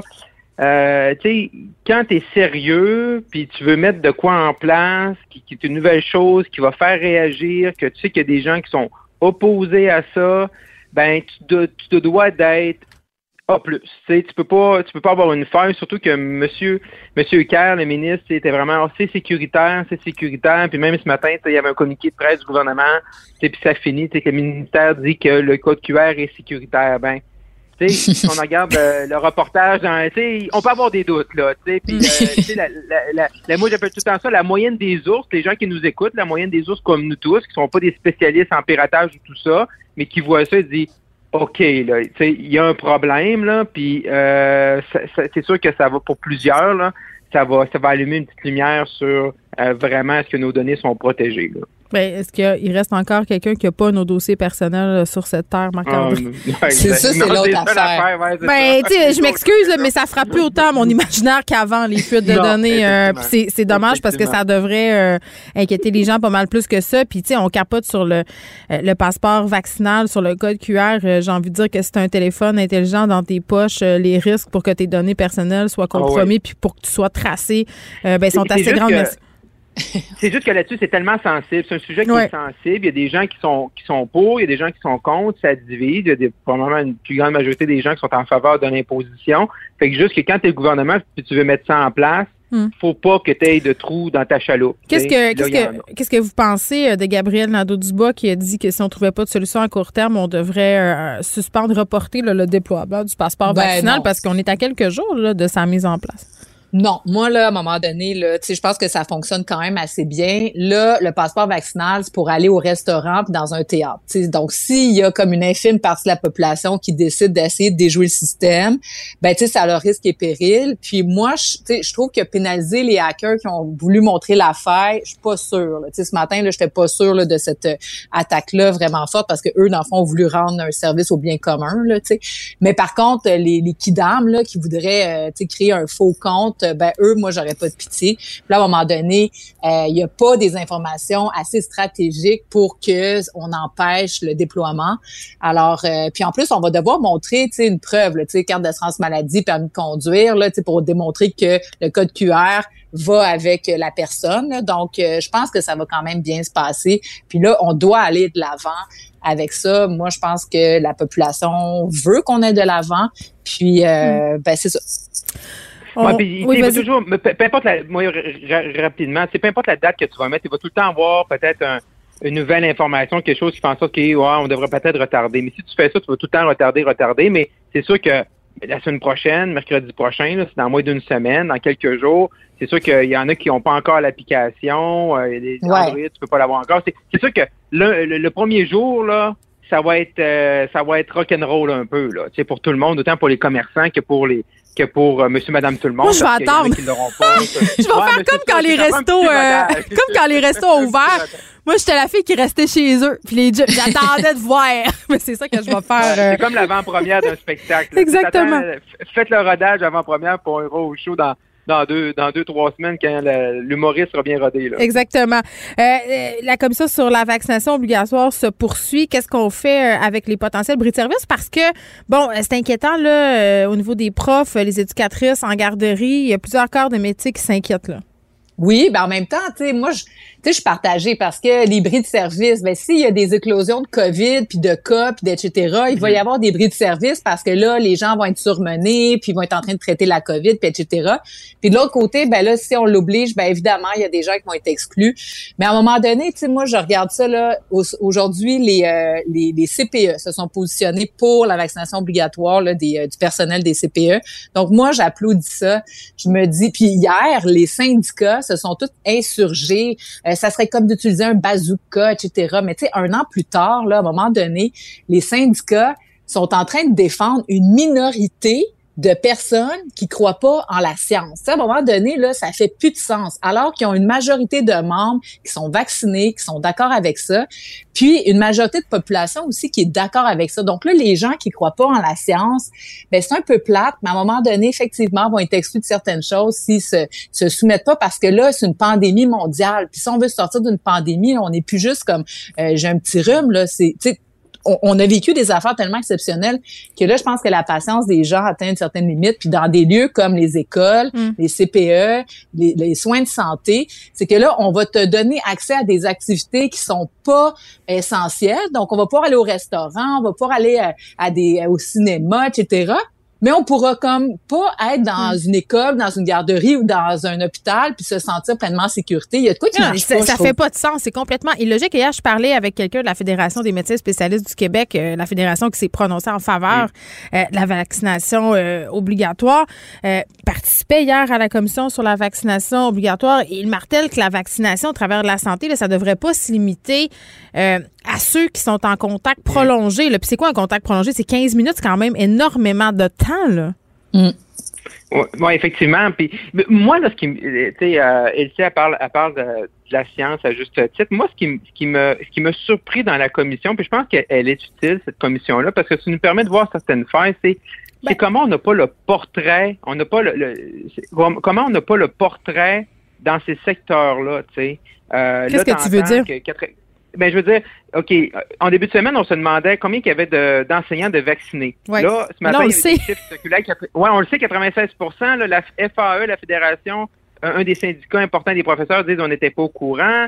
Là, ça serait juste un sondage. C'est comment on, on veut, on, on va avec quelque chose, un concept qui est tout à fait nouveau, imposer la vaccination dans un cas de pandémie. Et c'est comme, moi, c'est, tu sais, puis c'est la même chose au fédéral. M. Trudeau dit les fonctionnaires, mais il- il n'a jamais dit le pourcentage parce qu'ils ne savent pas. C'est une des premières questions que son ministre a eu v'là deux, trois semaines. Moi, c'est comment, avant de tomber là-dedans, ça prend, c'est comme si on connaissait pas le terrain. C'est quoi les pourcentages, là, le- le- les, enseignants, on le sait un peu comme par la bande ce matin, mais on l'a pas su par, par le gouvernement euh, officiellement, puis, ils, ils savaient pas, puis tout ça. Fait moi, c'est ça que, avant, tu t'attaques à quelque chose qui est important, tu veux amener quelque chose qui est nouveau, mais c'est comme si on connaissait pas la réalité du terrain, tu sais. Et ça, je pense, ça l'aiderait euh, de mieux connaître le terrain, à vraiment, tu sais, cibler les actions, puis vraiment être capable de faire le bon diagnostic. Parce que ce matin, quand, quand, quand tu regardes ça, les, les enseignants, Hmm. tu regardes ceux qui sont vaccinés actuellement, plus ceux qui veulent l'être, là, tu- à la fin, tu te retrouves avec 1% de gens, 1,1 à 1,5 d'enseignants qui dit qu'ils ne voudront pas se faire vacciner. Oui, c'est beaucoup d'efforts. Euh, J'étais avec Elsie là-dedans, euh, puis ton propos rejoint un peu ce qu'on dit. Là. Et Ça fait beaucoup d'efforts déployés pour pas grand monde, finalement. Ben, là, c'est ça. C'est ceux-là. Là, y- ça fait, là j'ai calculé que les enseignants, ça fait peut-être 1000 personnes. On peut-tu, tu sais, comme leur parler puis faire après ça? On va les rencontrer. Ben, ben, qui se vend? Ouais, mais à, à 1000, c'est pas, c'est- avec la grosseur du réseau de l'éducation, c'est pas infaillible de tout leur faire Oui. voir quelle raison, tu sais. Mais oui, Après mais ça, on a parlé faire des. un constat puis poser les bonnes applications, les bonnes, les bonnes mesures. Oui, mais tu sais, je te rétorquerais à ça que si c'est juste 1000 personnes, ben justement, rendons ça obligatoire, puis tant pis pour les 1000, tu sais. Puis l'autre affaire, Ah, c'est que c'est là, on encore- parle... c'est de- peut-être encore moins, moins que 1000, tu sais. C'est peut-être encore moins que 1000 une fois que tu te parles aux 1000, tu sais. Ben, c'est sûr qu'on se désole qu'on n'ait pas les données. C'est sûr Ouais. là, qu'on aurait dû avoir ces données-là. Moi non plus, je comprends pas là, que rendu à cette date-ci, on sache pas exactement parce que ça reste un sondage, fait que c'est vraiment imprécis. Mais l'autre chose, c'est qu'on parle des enseignants. Mais dans les écoles, il y a pas juste les enseignants. Là. Tu sais, Il y a aussi tous les, les éducateurs spécialisés, le service de garde, etc., le concierge. Tous ces gens-là sont dans l'école, dans un milieu fermé toutes ces personnes-là doivent être vaccinées doivent être, doivent être inclus. Et là, on ne sait pas, là, dans ces franges de, de, de, de, de, de professionnels-là, euh, c'est quoi les taux de vaccination. Donc, tu sais, euh, moi, en tout cas, pour les CPE puis le primaire, là, les enfants sont pas vaccinés, donc sont à risque. Ouais. Puis, tu sais, on, on regardait cégep et université, tu sais, à l'échelle du Canada, il y a beaucoup d'universités qui ont rendu là, la vaccination obligatoire. Au Québec, là, ils se sont positionnés contre ça. Mais moi, j'ai bien hâte de voir parce qu'ils disent que ça pourrait limiter là, les apprentissages scolaires, etc. Ouais, mais c'est parce que s'il y a une éclosion, puis on ferme les classes et les amphithéâtres à l'université là, de 2, 3, 400 personnes, ben, tu sais, ça fait boule de neige dans toutes les autres classes, donc Ah, on sera pas plus avancé. Alors, Non, puis c'est ça. Puis encore là, on- même après le point de presse de cette semaine, on n'a pas plus le protocole de comment retirer un enfant qui, mettons, qui tape la COVID, est-ce qu'on ferme un groupe, est-ce qu'on ferme une école, l'application des tests rapides. On n'a pas plus, on sait pas plus vers où est-ce qu'on s'en va, euh, même si on est dans la, la rentrée scolaire là, dans, euh, actuellement pour certaines régions ou la semaine prochaine pour d'autres. Fait que c'est ça qui est un peu. euh, puis moi, je suis un nouveau parent là, dans le monde euh, préscolaire primaire à partir de lundi. Bienvenue. Désolée. Ouais, bienvenue, c'est ça. Puis le pire, le pire, c'est que moi, j'étais content que la rentrée pour ma plus grande soit pas l'année passée. Je me disais, au moins, peut-être à, à l'automne 2021, ça va être mieux, mais il faut croire que non, malheureusement. Ben, un peu mieux quand même, parce que le fait qu'il n'y ait pas de classe, là, ça soulage Non, beaucoup la ça, pression sur les enfants. Mais en tout cas, ça va amener d'autres problématiques. Bon, ben c'est ça. Puis évidemment, euh, il y a les centres, euh, l'association pardon québécoise des centres de la petite enfance qui se sont prononcés pour la vaccination obligatoire. Donc ça, c'est quand même différent. Les syndicats de profs euh, et tout ça, Mm. eux, euh, ils ont mis leur clotte puis ils ont dit ben nous, on veut que les éducateurs, les éducatrices. Je sais même pas pourquoi je continue à dire éducateurs. mais c'est c'est majoritairement des éducatrices. Ben eux, ils sont en faveur euh, de la vaccination euh, obligatoire. Elsie, Marc-André, merci beaucoup. Merci. Bonne Merci. fin de semaine. Geneviève Peterson. Elle est aussi passionnée quand elle parle de religion que de littérature. Elle saisit tous les enjeux et en parle ouvertement. Vous écoutez Geneviève Peterson. On est avec Luc La Liberté. Luc, ton, où est ton petit thème? Il est pas là. Max, on a-tu le petit thème à Luc? C'est vendredi, là. Ah, le- le- Bon, faisons preuve de rébellion. Pas de petit thème pour toi, Luc, aujourd'hui. Seul ton rire suffira. Salut! Salut! Bon, euh, on rit, mais c'est pas drôle. Là. On va revenir sur ces attentats à l'aéroport euh, de Kaboul. Je l'ai dit à maintes reprises depuis le début de l'émission. Là, c'est terrible ce qui s'est passé là-bas. Au moins une centaine de morts. Évidemment, parmi ces morts-là, des femmes, des enfants. Je dis pas que c'est plus grave des femmes puis des enfants, mais quand même, quand tu es un enfant puis tu meurs dans un attentat terroriste dans ton pays, je veux dire, c'est quelque chose d'épouvantable et de qui fait pas de sens. Là, euh, Joe Biden euh, qui s'est prononcé sur cette situation-là. Oui, puis écoute, pour nos auditeurs qui sont euh, qui sont branchés, on vient tout juste d'annoncer, là, je l'ai vu dans les minutes qui ont précédé le, le- le- le moment où on, a commencé à, début, à, à discuter. Euh, Joe Biden a informé la population américaine qu'on lui avait dit que d'autres attentats étaient en préparation. Donc, c'est pas impossible qu'on ait un autre événement comme les deux auxquels on a assisté là, récemment. Donc, raison de plus, bien sûr, pour M. Biden d'accélérer le processus. Ceux qui ont écouté la conférence de presse de M. Biden hier, il a joué dans à peu près tous les registres possibles. Mais il faut toujours retenir qu'il parle d'abord et avant tout aux Américains. Même si ce qu'on a retenu de sa déclaration, c'est hein, on va vous chasser ou on va vous débusquer, peu importe où vous êtes, et il s'adressait aux terroristes, hein, vous allez payer le prix euh, de ce qu'on vient de voir et de ce que vous avez fait. Il euh, faut se rappeler, bien sûr, qu'il parle aux Américains. Et hier, il a continué, à, il a gardé le cap en disant le 31 août, on va être sorti. Moi, c'est ce que je me suis engagé à faire. Mhm. Euh, on l'a même senti un peu euh, défier les journalistes hier en disant, écoutez, là, puis c'était même à bâton rompu. C'est rare qu'un président va faire ça ou qu'il sort du discours ou du scénario qui est... Tu veux dire quoi? Il a lâché son télésouffleur? Oui, c'est qu'il il s'est mis à relancer carrément les journalistes à un moment en disant, écoutez, là, je vais affirmer un certain nombre de choses. Euh, si vous êtes capable de me dire le contraire ou de me prouver le contraire, je vous attends de lever la main. Et, et ça, c'est très rare qu'on va euh, qu'on va voir ça. On le voit pas du tout de Joe Biden, ou à peu près jamais là, depuis qu'il est en poste. Mais ça témoigne d'une certaine exaspération, là, quand même, de faire ça. Ben, il y a l'exaspération, mais il y a aussi vous critiquer, vous relancer, puis ben, c'est votre devoir de le faire. que peut-on faire autrement? Puis est-ce que c'est décent de demander aux Américains Hmm. de tolérer qu'on reste là encore plus longtemps? Donc, moi, ce que je trouve depuis le début, hier, il l'a fait un petit peu mieux. Bien sûr, c'est la part de responsabilité qu'il a parce qu'il en a une dans ce qui se passe actuellement. Euh, on balaye ça plus vite sous le tapis. Euh, hier, autre sujet, moi, qui commence à m'inquiéter un petit peu, puis dont c'était pas le temps de parler pour lui. Mais tu vois, je viens d'évoquer d'autres attentats. C'est possible qu'il y ait d'autres euh, attentats suicides comme celui auquel Oui. les deux auxquels on a assisté.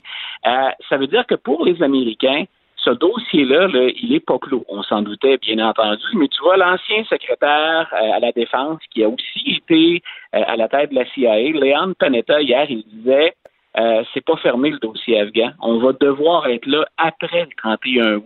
Et ça, c'est le genre de scénario que le président Biden veut éviter ou c'est le genre de propos qu'il veut éviter de tenir.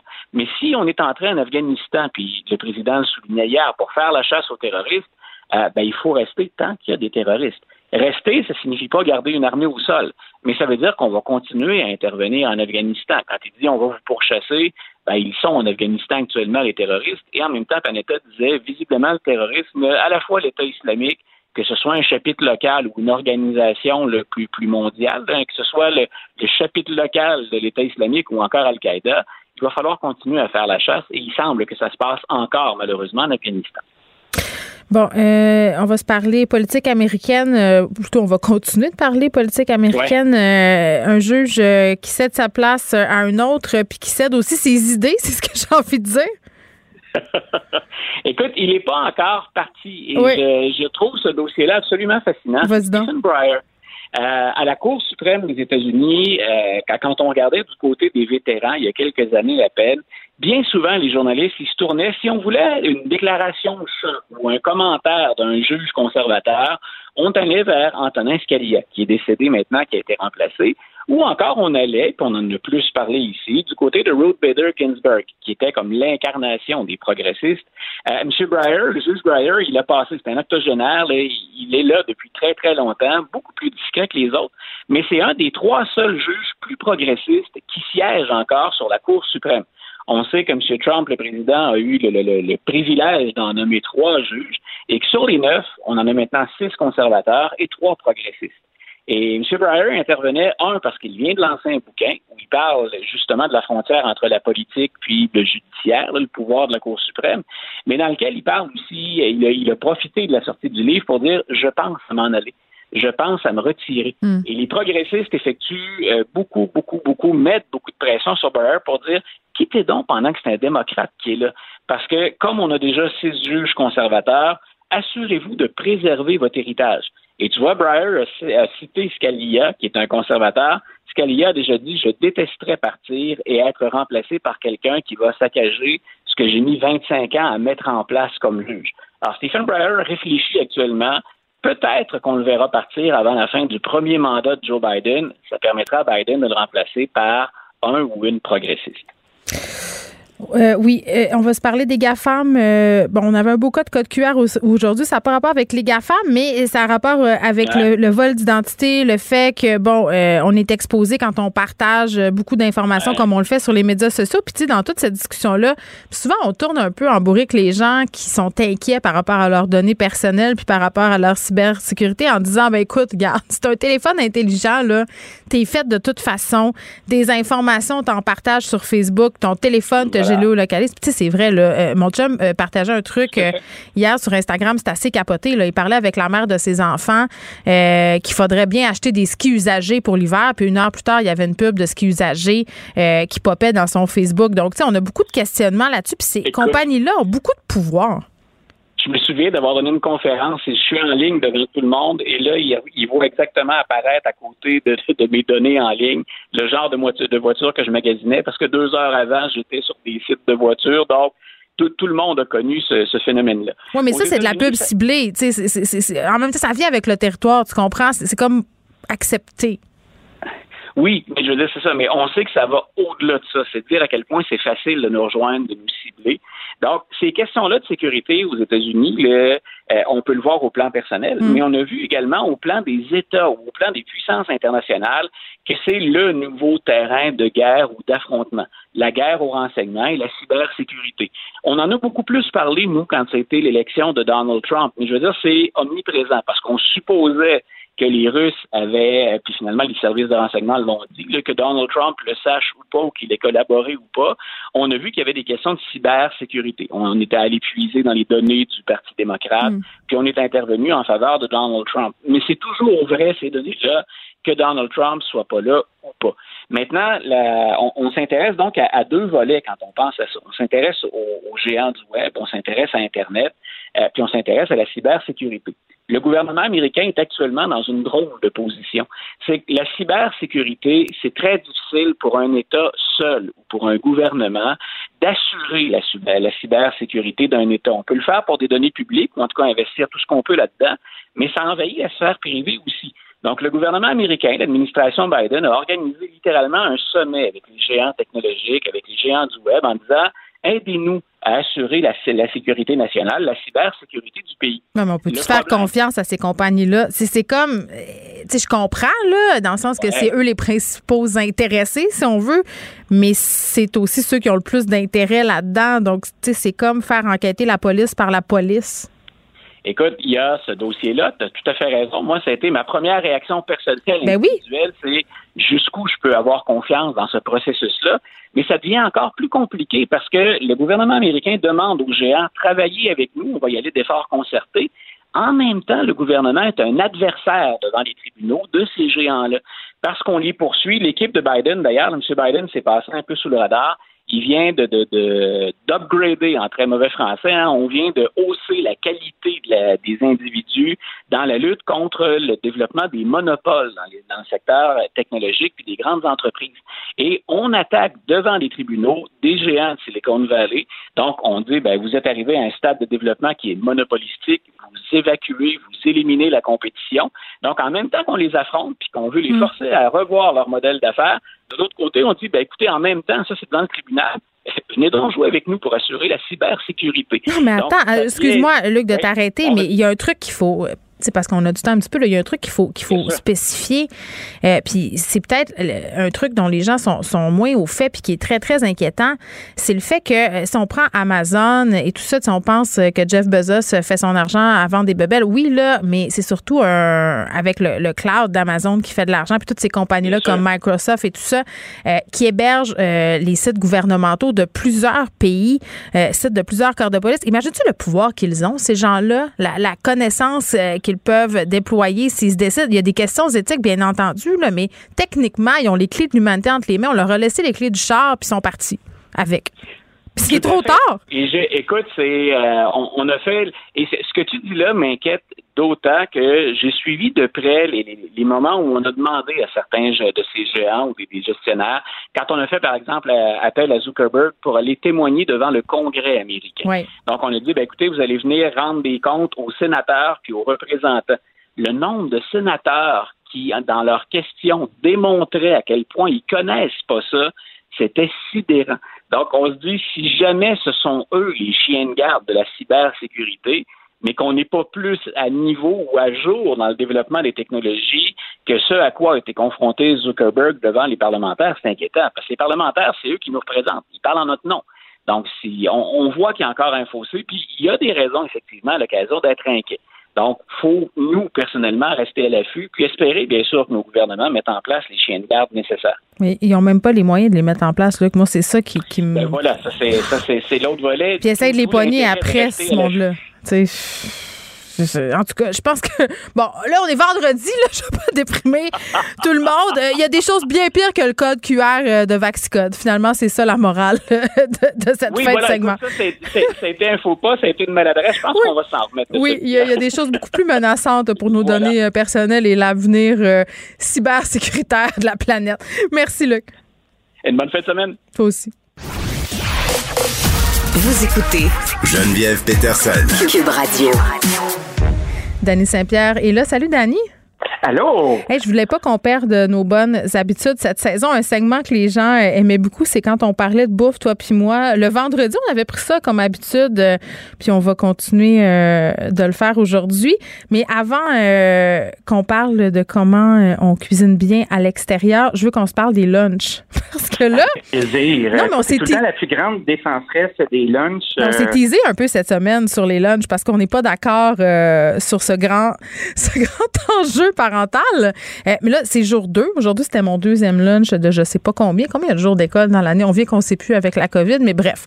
J'en ai fait deux. Moi, pour moi, faire les lunchs, je, je comprends pas pourquoi. J'en ai trois des enfants, là, tu sais. Donc, euh, c'est pas comme si je n'avais juste un à faire. Je trouve pas que c'est Mm-hmm. la corvée euh, qu'on nous annonce tant que ça. Même que, moi, il y a un phénomène qui se produit à chaque année, là. C'est, c'est comme les gens qui s'inscrivent nouvellement au gym puis qui abandonnent au bout de trois semaines. La première semaine d'année, mes lunchs, là, sont incroyables. Sont incroyables. Tu comprends-tu comment ils sont incroyables? Il y a Ben tout oui, ce qu'il faut. Des cœurs en sandwich. Non, non, je fais tout. Je fais tout. Des petits bonhommes, euh, les collations maison. Là, je suis motivée. Là, puis là, je me sens une bonne mère. Là, Là, je donne les bonnes affaires à mes enfants. Je leur mets du fun dans la boîte à lunch. Au bout de deux semaines, je suis chez le traiteur, puis euh, je calisse du pâté chinois d'un thermos. C'est ça qui se passe. Ben, c'est ça mon on a comme pattern. La, la, la, la tradition de faire beaucoup trop de stock le soir, comme ça on réusine après. Ouais. euh, on les fait nos lunchs, nous aussi. On les fait mal sale. Ma petite, elle nous supplie pour avoir du traiteur. Puis on fait ça comme trois, quatre fois par année pour qu'elle se rende compte que, OK, c'est bien bon, là, puis euh, c'est correct. Mais les lunchs qu'on fait à la maison, ils se font bien. Tu sais, un truc pour, euh, pour jamais se faire pogner, là, ben, c'est de laisser les viandes le plus neutre possible. Tu sais, mettons un poulet rôti, là, ça se catch bien, ça. Ben, tu fais ton poulet rôti, puis tu récupères tes autres, tu te fais du bouillon, tu fais une belle soupe. Ça, écoute, c'est assez basic. Mais tu sais, exemple, je fais des batchs de boulettes chez nous, là, euh, tu sais, genre des boulettes à l'italienne. avec la Mais ça, c'est de la moulée à enfants, là. C'est extraordinaire. moulée adulte aussi, m'a dire, parce que je, je dirais que ça passe au cash, cette affaire-là. Ben, j'en fais tout le temps trop. Puis, je me garde tout le temps des petits roach de cachés, hein. Tout ça, pour les gens qui connaissent pas les petits roach, je les regardais dans le dictionnaire urbain. Ben, je le regarde direct, là. Je sais pas trop de quoi tu parles. Attends. Les petits roach, là, c'est comme un, un vieux bout de joint, là, tu sais, qui reste. Ah, OK, un botch. de rien, là. Fait que moi, je me garde tout le temps des petits botch de, de mon souper. Fait que, tu sais, exemple, Ça je fais pas l'air bon, des de botches de souper. Oh, ben, c'est très bon, tu sauras. C'est comme une image, hein. Ça, ça se promène. Fait que je me fais des petits sacs refermables avec euh, trois, quatre boulettes dedans chaque. Puis quand je viens à court de, de restant, ben, je ressors ça du congélateur. Quand je fais cuire des, bois, des pâtes, là, je commence pas à cuire des demi-sacs de pâtes. Là. Je les cuis au complet. Puis ça, ça fait de la belle moulée enfant pour le reste de la semaine. Fait que, euh, ça fait une pâte aux tomates. Un petit peu plus tard, dans du bouillon, ça fait de la soupe poulet et nouilles. Ça se promène.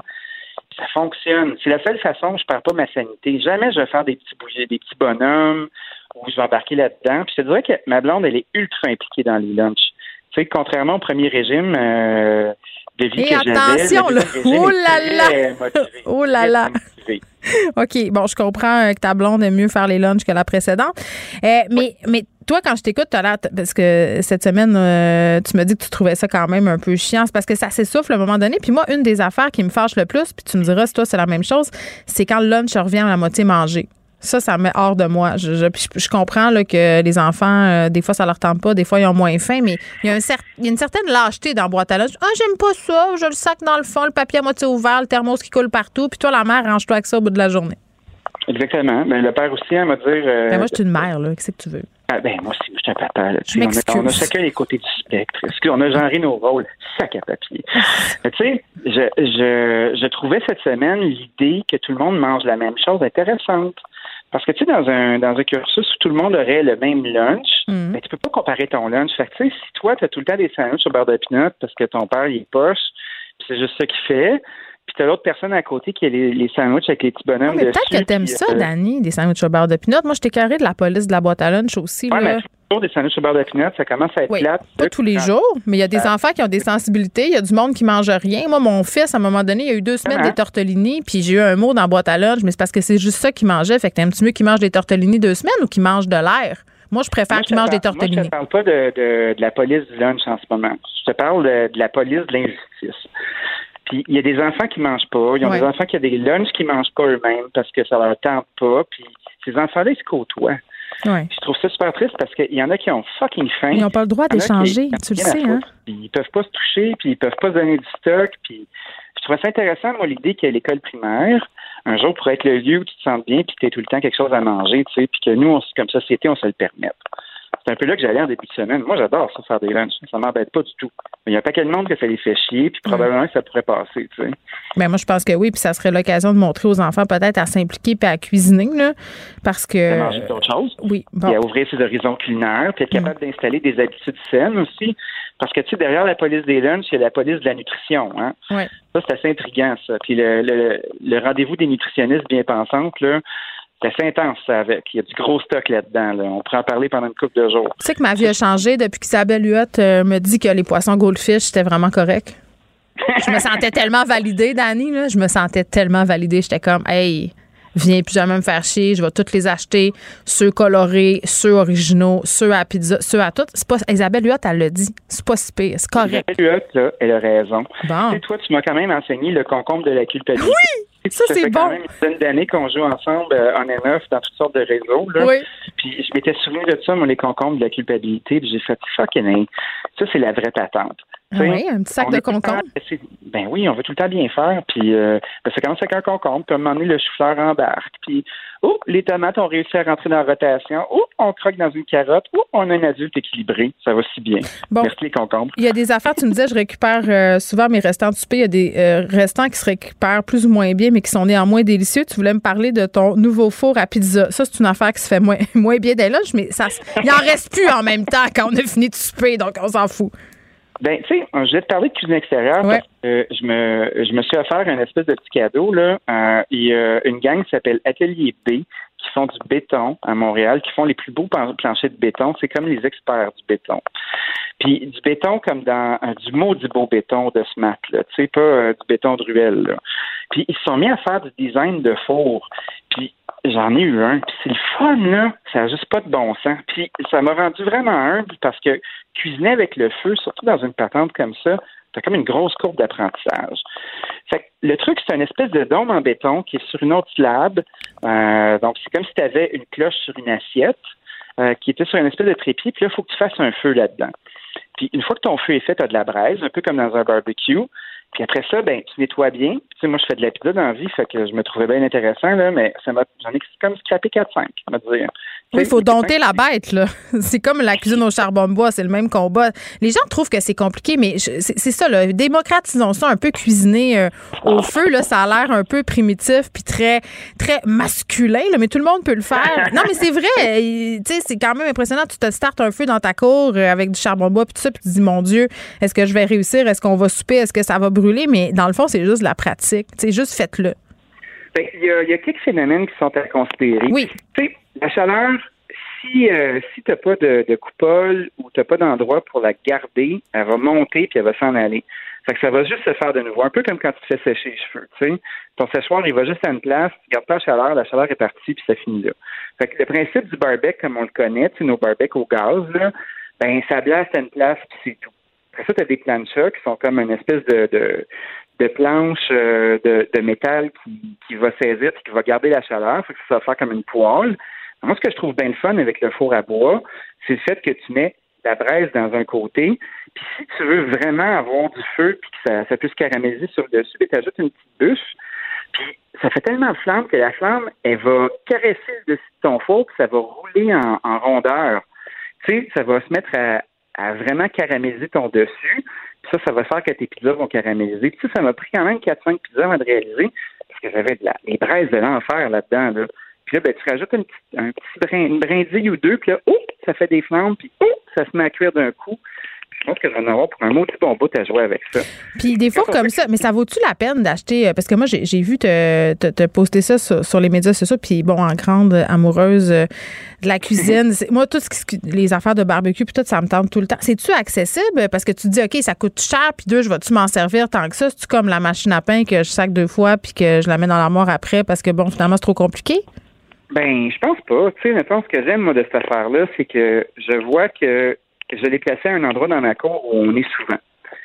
Tu sais, euh, je l'ai mis pas loin de la table de cuisine, on s'assoit, on est bien, c'est facile à travailler, c'est le fun.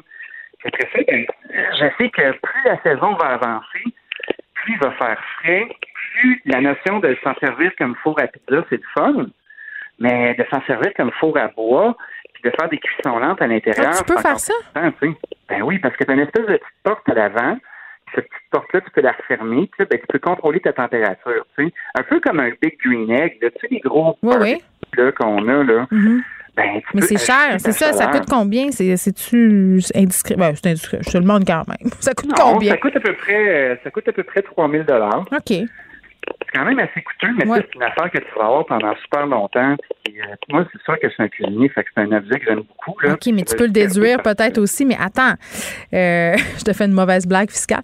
Tu sais, des affaires de même. Non, mais attends, euh, là, là c'est la, ben, c'est parfait. C'est pour ça que je la souligne. Tu sais, euh, Là, c'est la, c'est la, c'est la pandémie, peut-être que c'est moins approprié, mais encore là, je pense que c'est possible de moyenner. Mais j'aime bien euh, appliquer peut-être un principe d'économie de partage là, sur ces items-là qui sont un peu plus chers. Pourquoi pas acheter ça entre voisins?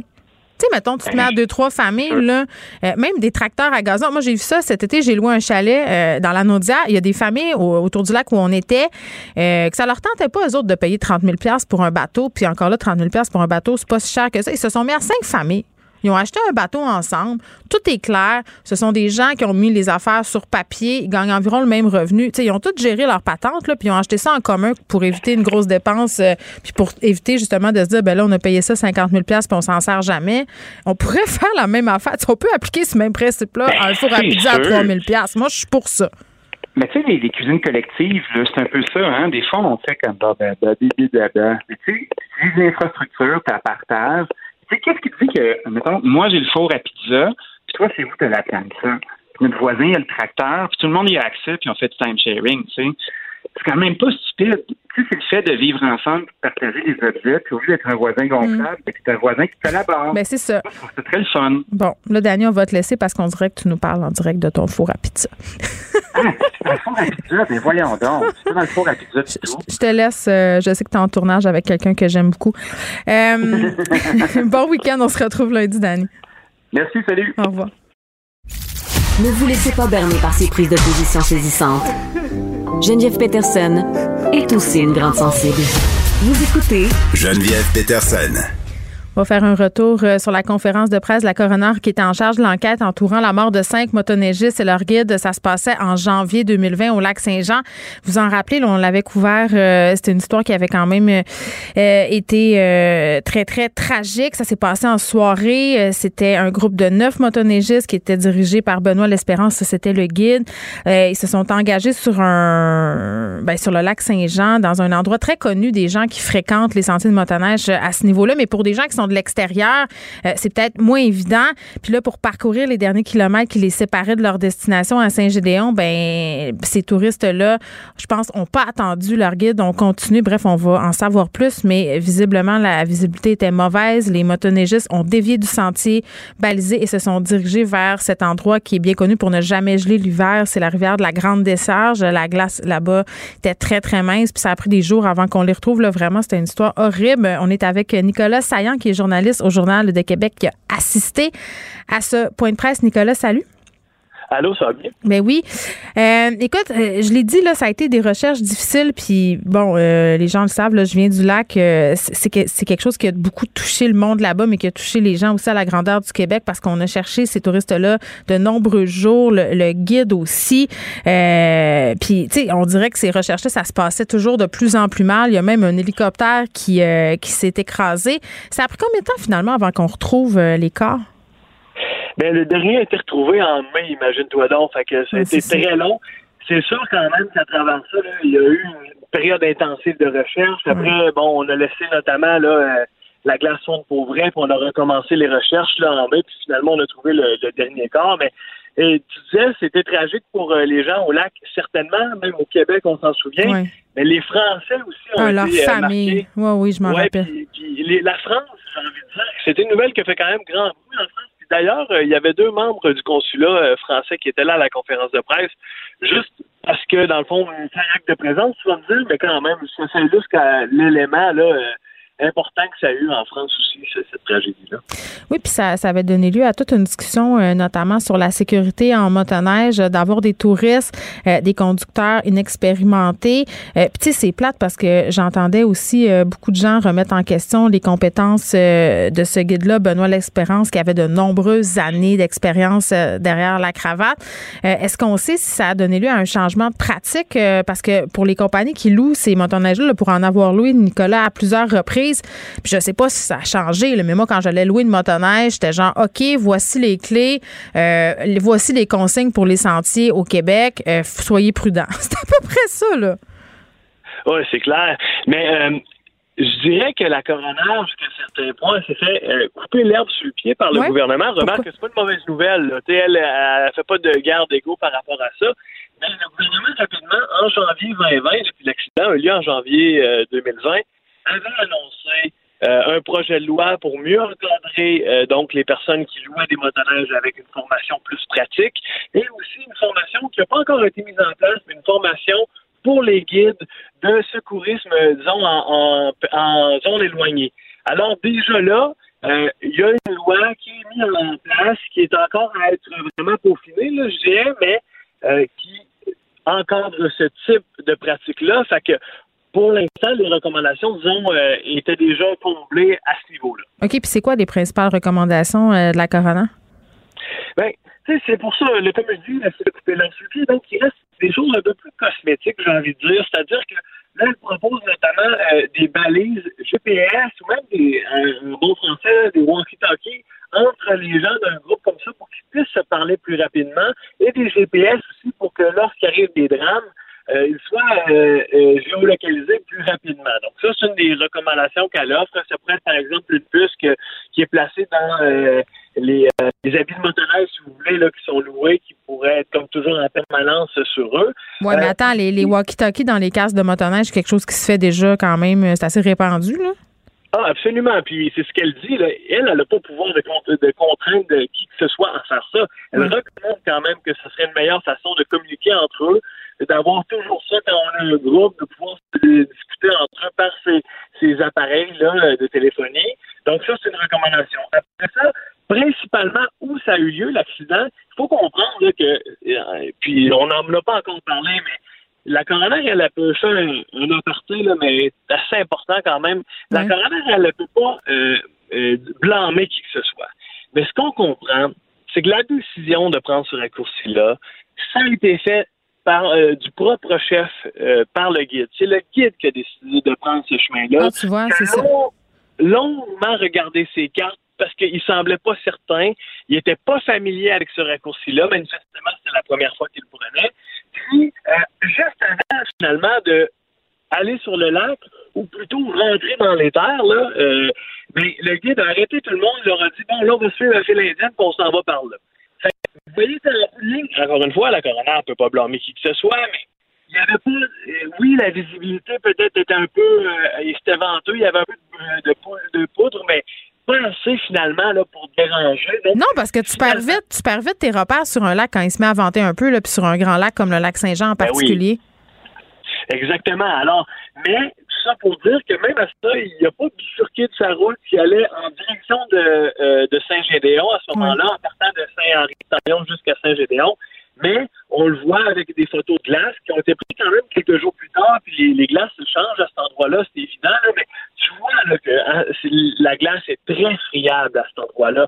C'est dangereux. Et aussi, juste pour illustrer ça, Imaginez l'histoire d'horreur, imaginez en pleine nuit en janvier, là, sont neuf euh, euh, motoneiges à suivre. Euh, le guide, l'Espérance, est le premier. Il passe, lui. Il passe sur la glace friable, mais les cinq autres derrière lui tombent à l'eau. C'est ces cinq personnes-là qu'on n'a jamais retrouvées vivantes, finalement, mm. les cinq victimes. Les deux autres derrière, eux, sont tombés à l'eau, mais grâce au dernier, il a réussi à les rescaper, à les sortir de l'eau. Et à ce moment-là, une fois qu'il était sorti de l'eau et qu'il attendait sa glace, imaginez, l'espérance est revenue parce que lui, il plus personne, mais vu qu'il était passé, il a réussi à revenir sur ses pas en voyant les trois avant de repartir pour rechercher les cinq manquants et lui aussi mourir. Alors, c'est vraiment une histoire d'horreur quand même quand, la coroner nous, a raconté ça euh, hmm. cet après-midi. Bon, la coroner euh, Maître Tremblay qui a émis cinq recommandations après avoir constaté euh, divers manquements. Nicolas Saillant qui a couvert ça pour nous, qui est journaliste au Journal de Québec. Merci. Ça fait plaisir. Bye bye. Geneviève Peterson. Rebelle dans l'âme, elle dénonce l'injustice et revendique le changement. Cube Radio. Les rencontres de l'heure. Léa Streliski et Mathieu Cyr. La rencontre Streliski-Cyr. Est-ce qu'ils sont là en vrai aujourd'hui? On est là. Je suis comme déstabilisée de vous voir derrière vos plexiglas. Est-ce que vous vous sentez en sécurité? Oui. Attends, je, vais le tasser un peu. Je vais le tasser. Ouais, on dirait que t'es, t'es, euh, Mathieu, on dirait que t'es une guichetière. Est-ce Ouais. que tu vas me tendre l'argent? euh, que j'aime Astérix dans la Maison des Fous. OK, donnez-moi vos chèques tout de suite. Oui, il y a des fentes sous notre plexiglas, tout le monde. Alors, euh, Jen en a, veut nous voler en ce moment. Si je veux vous spreader le variant Delta, j'ai juste à tousser dans la panne. J'ai même pas peur. OK, euh, on se parle, euh, et non pas du variant Delta aujourd'hui, mais du harcèlement de rue. Puis j'ai envie de dire, on, on va s'en parler encore parce qu'il me semble que c'est un sujet dont on ne finit plus de parler. Puis à un moment donné, je me disais même, Hey, il y en a tout le temps que ça, du harcèlement de rue? Est-ce qu'on est en train de se plaindre d'une affaire qui est un peu révolue? Puis, tu sais, quand je me, quand je me dis ça, euh, c'est un peu une joke que je me fais à moi-même parce que je disais sur Twitter que je vais même plus courir tellement j'étais écœurée de me faire écœurer. Mhm. Euh, puis les gens ont l'air à penser qu'on exagère puis que ça arrive peu, mais tu sais, pour vrai, ça arrive tout le temps, Mathieu? Ben là, arrêtez de vous habiller comme des gadailles. C'est vrai, ça. Bout de vierge. Ouais, non, la fille sort. Aujourd'hui, regarde, c'est tout ample. Elle monte 50 mètres carrés de peau, c'est sûr que les gars sont excités. Ouais, non, non, chez, non, chez nous depuis deux ans avec la pandémie, là, on est payé sur YouPorn pis toute le kit. Là, on On arrive, on envoie des vrais qui se commandent des pichets, c'est sûr qu'on va leur jaser. Ouais, on dit, vous êtes bien farouches, les filles. C'est vrai qu'ils disent ça, les gars. Ils disent aussi qu'ils peuvent plus nous approcher. Mais moi, ce que je trouve très drôle, c'est que comme toi, je me disais, y a-tu encore vraiment du harcèlement de rue? Puis après, je me suis dit, ah, c'est peut-être parce que moi, je me fais plus harceler. Ah, je peux, te- je peux te harceler si tu veux. Merci, là. Mathieu, c'est Service. Merci. Mais, moi, je trouve ça fou qu'il fasse un article sur le harcèlement de rue, comme s'il sectionnait le harcèlement. Tu sais, je veux dire, il faut régler le harcèlement à point. Tu as le harcèlement Ouais, sur le web, le harcèlement de rue, le harcèlement partout. Tu sais, tu peux Soyez avoir du, harcèlement au téléphone. Ça va te faire une chronique sur le harcèlement téléphonique. Tu sais, dès qu'il y a du harcèlement, à quelque part, c'est inad- c'est inadmissible. Puis euh, j'ai pensé à une solution à ça. Moi, j'ai, euh, je vais mettre, euh, parce que moi, je suis un businessman, fait que je vais sortir des, des bracelets que je vais mettre sur le marché. Euh, fait que tu mets un bracelet rouge, ça, ça veut dire au gars, écœurez-moi pas. Jaune, ça veut dire je veux juste parler au gars poli. Puis vert, ça a été all-in. Fait que voilà. Mais c'est quoi vert? Tu veux parler aux gars impolis? Oui, tu veux parler ça à tout le monde, les fait. gars impolis, toute la gang. C'est ça qui t'aime. Mais est-ce que tu peux porter les trois bracelets en même temps? Moi, ça non, serait c'est mon genre mélangeant. pour C'est semer la, mélangeant. la C'est mélangeant. confusion. La bisbille. Ouais. Mais on en parlait euh, il y a longtemps déjà du harcèlement. Je- Moi, je pensais que Montréal, c'était pas si mal pour avoir vécu à Paris. Je sais qu'à Paris, c'est 100 milliards fois pire que ce qu'on Mhm. vit ici. Cela dit, ce qui était écrit dans l'article et puis ce qui était bien résumé, c'est que crème, la fille est assise à une terrasse avec son ami puis comme il- les gars sont hyper insistants. Moi aussi, je pensais qu'on était passé à autre chose, mais je pense qu'on est passé à autre chose, peut-être notre génération puis que la nouvelle génération qui arrive, ben les gars ont encore de, des hormones puis il faut encore éduquer cette espèce de savoir-vivre en, société, je sais pas. Ben, il, manque, euh, il manque d'éducation. Je pense que tu mets le doigt dessus. Tu sais, il manque d'éducation au niveau parental, puis aussi au niveau, euh, au niveau scolaire. Ça, ça a l'air con à dire, mais. Mais ça n'a pas l'air con. On a des politiques vestimentaires dans nos écoles qui mettent tout le temps la honte sur les filles. J'en porte Tout pas de fait. bretelles spaghetti. Le petit gars en arrière va être bien bandé en maths puis il écoutera plus Karine, madame la professeure. mais on dit, c'est vrai. Ah ouais, mais dans ce temps-là, il faut que Karine aussi porte des bretelles spaghetti. Non, mais c'est de dire. Non, mais c'est tout le temps de mettre sur le dos des femmes. Puis tu, sais, tu, tu, riais tantôt, tu, tu paraphrasais un, une espèce d'épais qui pense que parce que les filles se montent, euh, c'est un bar open, là. Mhm. Mais la mentalité, c'est quand même ça. Puis ça remonte quand même à tôt dans l'éducation des enfants de faire porter le fardeau du désir sexuel des hommes sur le- les épaules des femmes, finalement. Ben oui, mais aussi c'est que je sais pas, c'est des conversations franches qu'il faut avoir avec nos gars, j'imagine. Il faut être con- leur, je sais pas, les rendre conscients de comme les filles vont avoir un effet sur toi, ça Mhm. va avoir un effet sur comment Mais qu'est-ce que tu dis? Crosse-toi? Je veux dire, tu dis Non, quoi? tu ouais, dis, ben, tu gardes vous, ça pour toi. Non, mais c'est parce qu'elle, elle doit pas porter le poids Ouais. de ton envie quelque part, tu sais, puis de ton désir. Mais après, c'est parce que, tu sais, oui, c'est vrai ce que tu disais au début sur le harcèlement, puis comme on devrait juste bannir le harcèlement Mhm. euh, au complet dans notre société. Attends, mais oui, mais euh, quand il a dit ça, là, dans ma tête, je me suis tout de suite dit, il y a quand même une énorme différence Oh. avec le harcèlement de rue parce qu'il y a le facteur peur dans la rue. Si t'es Oui. tout seul, Ouais, je mais te il y a du rends compte, tu harcèlement mesures de 6 web pieds 5, qui est- j'ai peur. Il y a du harcèlement de web qui est fait intense peur. aussi, Ah, puis qui je fait sais. peur. Du monde qui vont dire j'ai tes photos, je suis où t'habites, ouais, t'as- telle marque de char, tout ça, exactement. Fait que ça fait. C'est mais la, assez insistant. la différence, là, là où est-ce que je m'en allais, c'est qu'il y a aussi tout l'aspect de séduction, tu sais. C'est parce que quelque part, euh, si on parle des jeunes et tout ça, c'est parce que, tu sais, il y a cette socialisation, puis il y a la socialisation de la séduction. Puis Mhm. c'est là où, tu sais, en tout cas, cet article parlait surtout de ça, tu sais. Puis c'est Mhm. là où est-ce que je pense qu'il faut faire une distinction entre le harcèlement au complet. Parce que c'est comme si il y a de l'éducation à faire pour que quand même il y ait une séduction, puis il y a une espèce de socialisation du flirt et tout ça qui, qui se maintiennent, tu sais. Oui, parce que c'est ça la question que je posais à Benoît Struzac ce matin quand je lui parlais. J'ai dit, mais il y a bien des gars qui disent, OK, mais on sait plus comment les approcher, les filles, parce que c'est vrai. Ben, Euh, non, mais c'est vrai qu'il- voyons Non, mais attends, donc. non, mais c'est vrai attends. qu'on entend ça. Il y a une Mais oui, méfiance. mais là, non, mais il y a une méfiance. approche-les comme, t'as- comme si t'approchais un gars à qui tu veux jaser. Non, mais il y a une méfiance. Moi, Ouais. si je te rencontre dans la rue puis que tu me souris, mettons, là, mon Mhm. premier réflexe, ça va être de t'ignorer. Peu importe si je te trouve cute ou pas, je veux rien savoir. Moi, c'est. Ah, je suis pas d'accord. C'est mec, t'es pas Bradley- d'accord que je vais Bradley te Cooper, Bradley Cooper t'a fait un sourire. Pas mal sûr que tu y souris. Mais le Bradley Mais moi, Cooper, le il peut me faire bien des affaires. Bon, ben, c'est D'abord, ça. me parler en français. Ah oui, quand il parle en français, on meurt. Il peut me harceler légèrement, euh, Bradley Cooper. Non, mais pour vrai, là, je fais une Mais une confession. fois que t'as donné ton consentement, Oui. oui, tu peux me... voilà. En mais c'est ça. Mais non, mais moi, quand ça a été la fin de la pandémie, j'étais arrivée ici puis je m'étais fait quatre calés. Puis c'était épouvantable. J'avais ça en temps normal, mais j'étais comme, OK, là, ça, ça me fait un peu de bien à mon ego. Mais, mais c'est épouvantable, penser ça, là. C'est Mais je terrible. sais pas à quel point c'est épouvantable. Ça dépend ça comment qui- c'est Il y a fait. des zones grises, Exactement. malheureusement. C'est ça qui est compliqué. Je pense que euh, l'outrance euh, de la, de la personne qui se fait harceler est directement proportionnelle à l'insistance de la personne qui harcèle. Ben oui. c'est vrai. Puis, puis, euh, moi, sou- souvent après mes spectacles, justement, je me suis fait harceler là, par des, euh, des, des matantes qui me pognaient le paquet. C'est vrai que tu ouais. racontais ça pendant un bout de temps. Puis- que- Mais ça, c'est intéressant. Mon chum, il reçoit des photos de boules puis des vidéos suggestives puis toutes sortes d'affaires de filles. Ouais, mais ça, Ben, ça coûte mais ben fâché. 34,99 par mois. Moi, c'était gratuit. Ouais, il m'a dit que c'était gratuit. Il paierait jamais pour ça. T'es bien trop cheap. Ah, Vous l'avez entendu ici, mesdames et messieurs, il est cheap. pour sa porn. mais, mais tout ça pour dire que ça revient, ça revient euh, c'est dans les familles qu'il faut lancer ça et aussi, je pense, dans le système édu- d'éducation. Tu sais, quand t'enlèves des cours de sexualité au, euh, au primaire puis que tu vas dans des cours de- de- d'éducation éthique religieuse, tout ça, il devrait y avoir des éducation et éthique, point. Tu sais, des, des, des, Des sortes manières de, de vivre. Des manières de vivre où est-ce que tu apprends les bonnes manières, où est-ce que tu apprends comment traiter une autre personne en tant qu'humain Mm. et comment aborder les autres personnes. Puis je trouve ça fou que on n'aille pas de, de, de juste, juste au niveau de la communication non violente, pour au niveau d'exprimer nos émotions. On n'a pas de cours pour apprendre à exprimer nos, nos émotions, alors que tu sais, on, on s'en on s'en contre-torche là, de, de savoir l'air d'un polygone irrégulier. Mais pas si t'es pas monde, capable de dire, Pas si t'es pas le capable de parler à une personne comme, comme de l'allure, ça veut dire, ah, c'est une belle snatch twist. On s'en fout. Mais t'es bon hein, pour les imiter, on dirait. Oui, j'ai un, j'ai un gros. ba- J'étais mascotte au Beach Club. Voilà, c'est dit. Je veux qu'on se parle euh, de nos billets parce que je pense que tu l'as dit, là, ça commence jeune, ça commence par l'éducation. Puis, autre confession dont je suis pas très fière, ma fille de 15 ans, des- tu sais, la mode en ce moment, c'est les shorts courtes, euh, c'est Mhm. les chandails euh, révélateurs, là, les crop tops et tout ça. Puis, tu sais, quand on sort de chez nous de même, mon premier réflexe de penser dans ma tête, c'est justement, tu sais, elle va se faire écœurer, Ben pourquoi ouais. elle s'habille de même. Puis là, tu sais, j'ai fait des commentaires genre souvent un peu maladroit en disant ouais mais là t'es sûr que tu veux sortir de même? Puis là le sous-entendu il est gros comme une tonne de briques là mais tu sais comment on fait pour se sortir ça? Parce que c'est un réflexe que j'ai puis en même temps je veux la protéger mais c'est- d'y faire porter aussi sur ses épaules le fardeau de ce qui va y arriver Mais moi, mon père me disait, tu vas pas avoir froid. C'était ça sa question Ah. tout le temps. ouais, mais là, ça marche plus avec les réchauffements climatiques. Non, c'est ça. Mais euh, je sais pas, euh, tu sais, ma fille, elle a juste 6 ans, fait que c'est très facile de parler Ah, en ce moment. déni, Mais euh, je sais pas, moi j'ai envie qu'elle soit consciente de son pouvoir sexuel parce que tu sais, c'est un pouvoir, mine de Mhm. rien. La, le- la séduction, c'est un Ouais. pouvoir, puis avec tout pouvoir vient des responsabilités, Tout comme dit notre ami Spider-Man. Donc, je veux qu'elle soit consciente de ça, de comme habille-toi comme ça, mais je veux que tu le saches que ça a un effet. Je veux que tu comprennes l'effet que ça a sur les gars. 13-14 ans euh, Ben, pas conscient Ben non, mais il faut que tu le sois. faut que tu Mhm. comprennes que tes seins sont beaux, t'as des formes, t'es t'es- t'es une belle fille.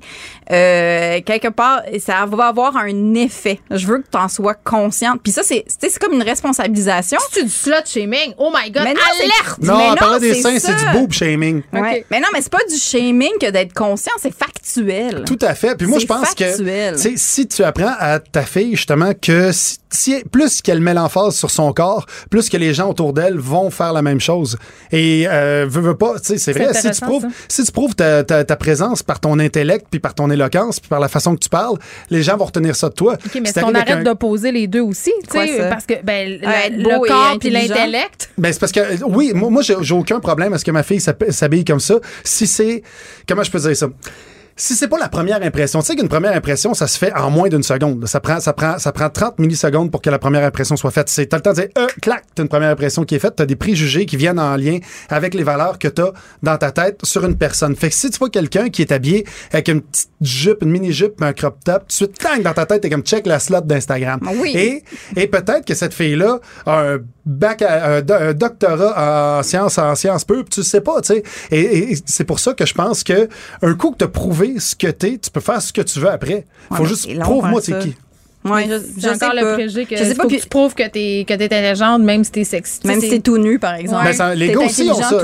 Les gars aussi ont ça. Si t'arrives, moi, de- quand je faisais des shows, euh, quand je fais des shows avec des t-shirts trop courts, tout ça, le monde a un préjugé négatif si on voit mes pipes sur un stage.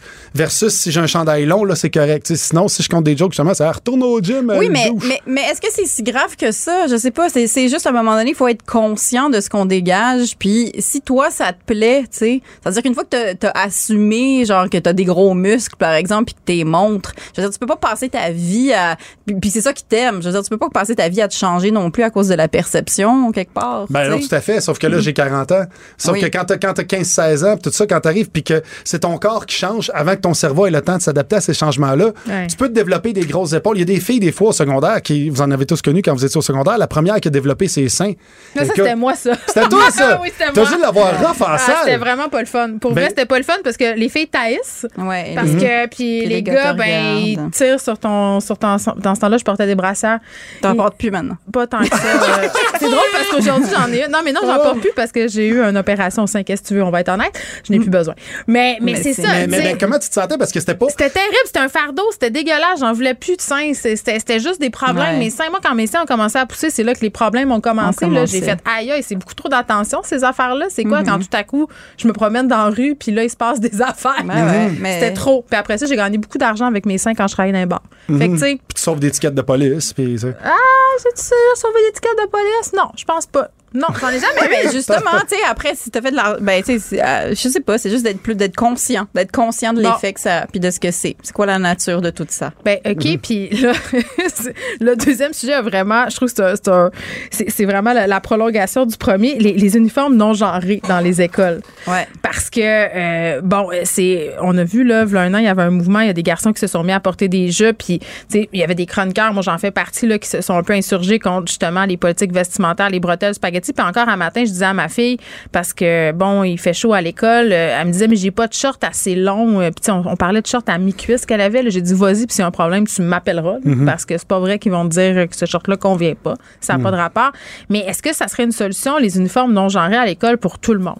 Ben, c'est parce que moi, les, en, en lisant cet article-là, je me disais, euh, ils ont fait un uniforme non genré, mais c'est comme un costume bleu marin avec euh, un petit polo. Fait que j'étais comme, mais c'est non genré d'un bord, un peu, votre affaire. Oui, mais la jupe, c'est toujours là, puis c'est Mais- toujours très, très réglementé. Oui, non, mais c'est parce que les filles, les garçons ont maintenant le droit dans ces écoles-là de porter la jupe. mais est-ce qu'ils le font?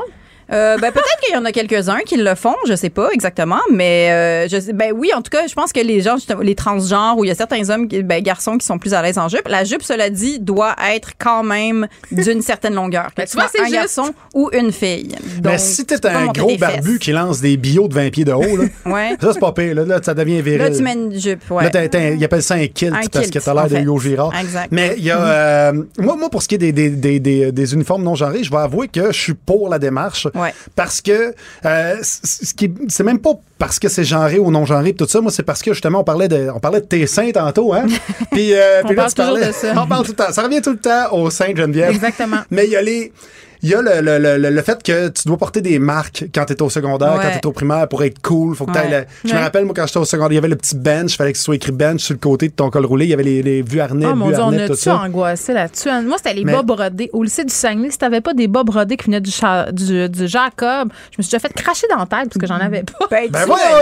Hey, ça, c'était au Saguenay. Ça, c'était par un gars qui avait un chandail. Ça, c'était Non, un gars qui avait un chandail Metal. Non, non, c'était une école de filles, puis euh, ça prenait des bas brodés du Jacob, sinon on te faisait cracher dans la tête. Qu'est-ce que tu veux? Ouais, mais ça, c'est vos traditions, ça. Ça, au Saguenay, ils font, Mon hey, Dieu. là, là, s'en vas chez vous. mais Dieu. nous autres, nous autres, euh, on se faisait pas cracher dans la tête. On Mais se faisait uriner dans l'oreille.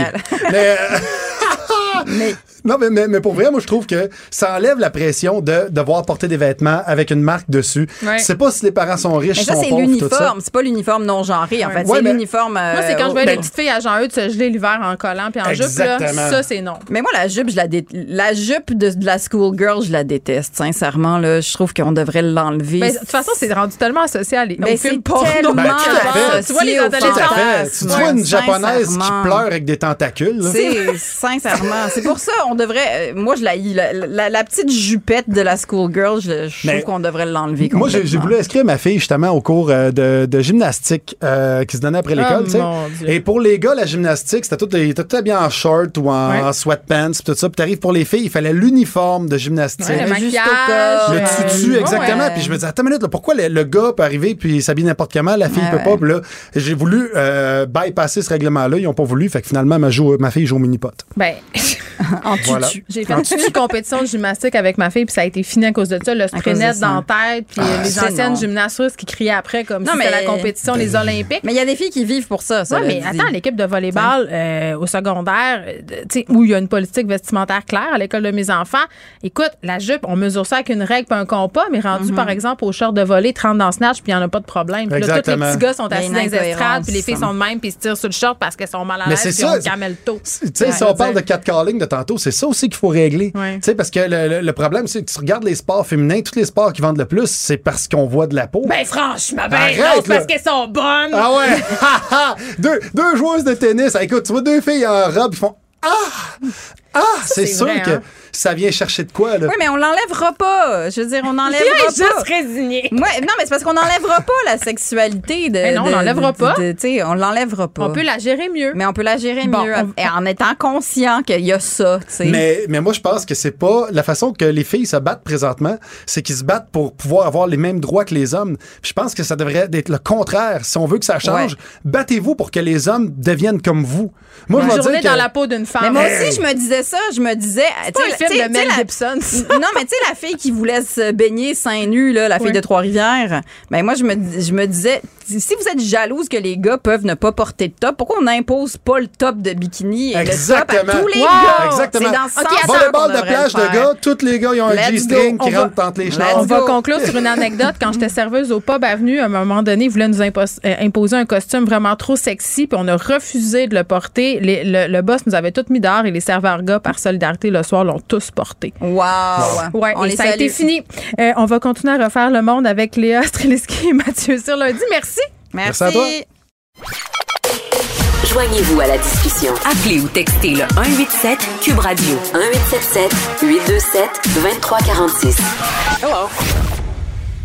Anaïs Gertin-Lacroix. Et là, Max oublie tous les thèmes aujourd'hui. Tous les thèmes des madames puis des messieurs de l'émission là, qui ont des petites chansons. Il les a pas. Fait que, Ah, mais là, je suis contente de savoir que je suis la petite madame de l'émission qui a son thème. Hein, Geneviève? On est deux petites madames qui jasons. madames. Bon, là, on va se parler. euh, ça m'insulte de me faire appeler la petite madame. En plus, je sais pas pourquoi je te fais On va ça. parler des vues, Oui, on va, on va aller tout à au la vu. vue. Ma mère a dit encore aller au théâtre. L'avenir des théâtres, lire les salles de cinéma qui est toujours incertain.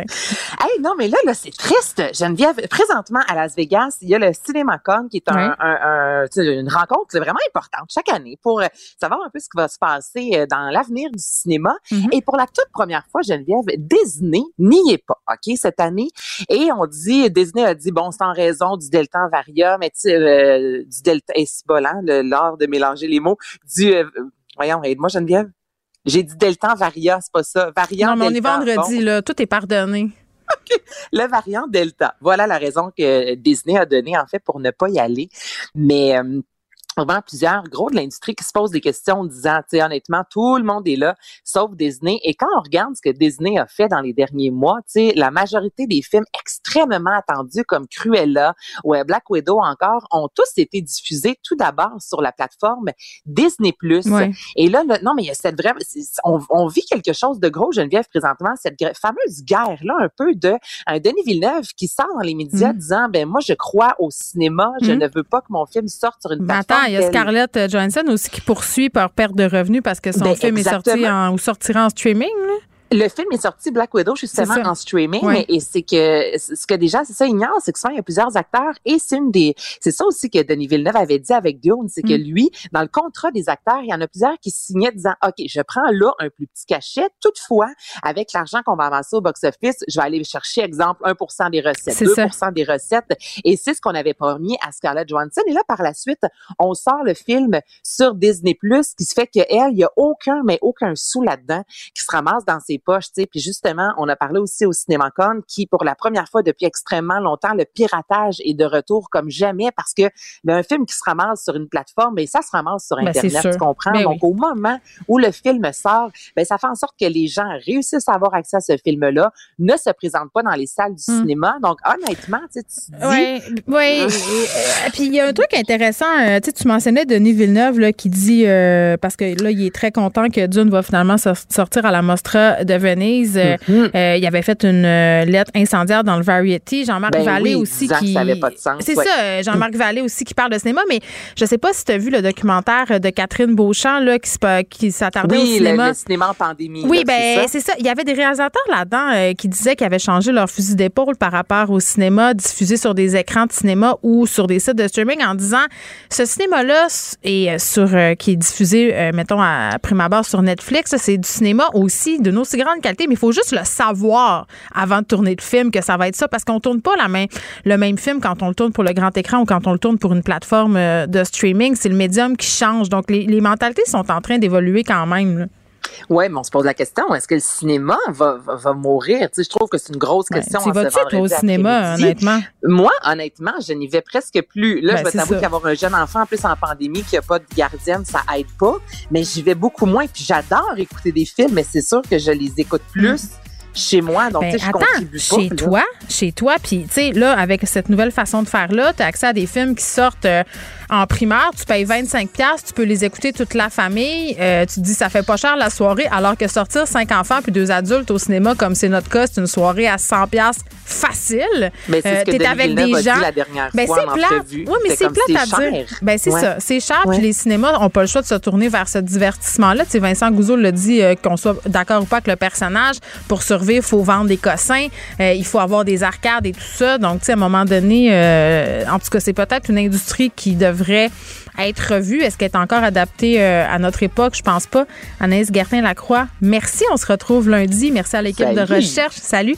Merci à vous, les auditeurs. Je vous laisse avec Mario Dumont. Bon week-end.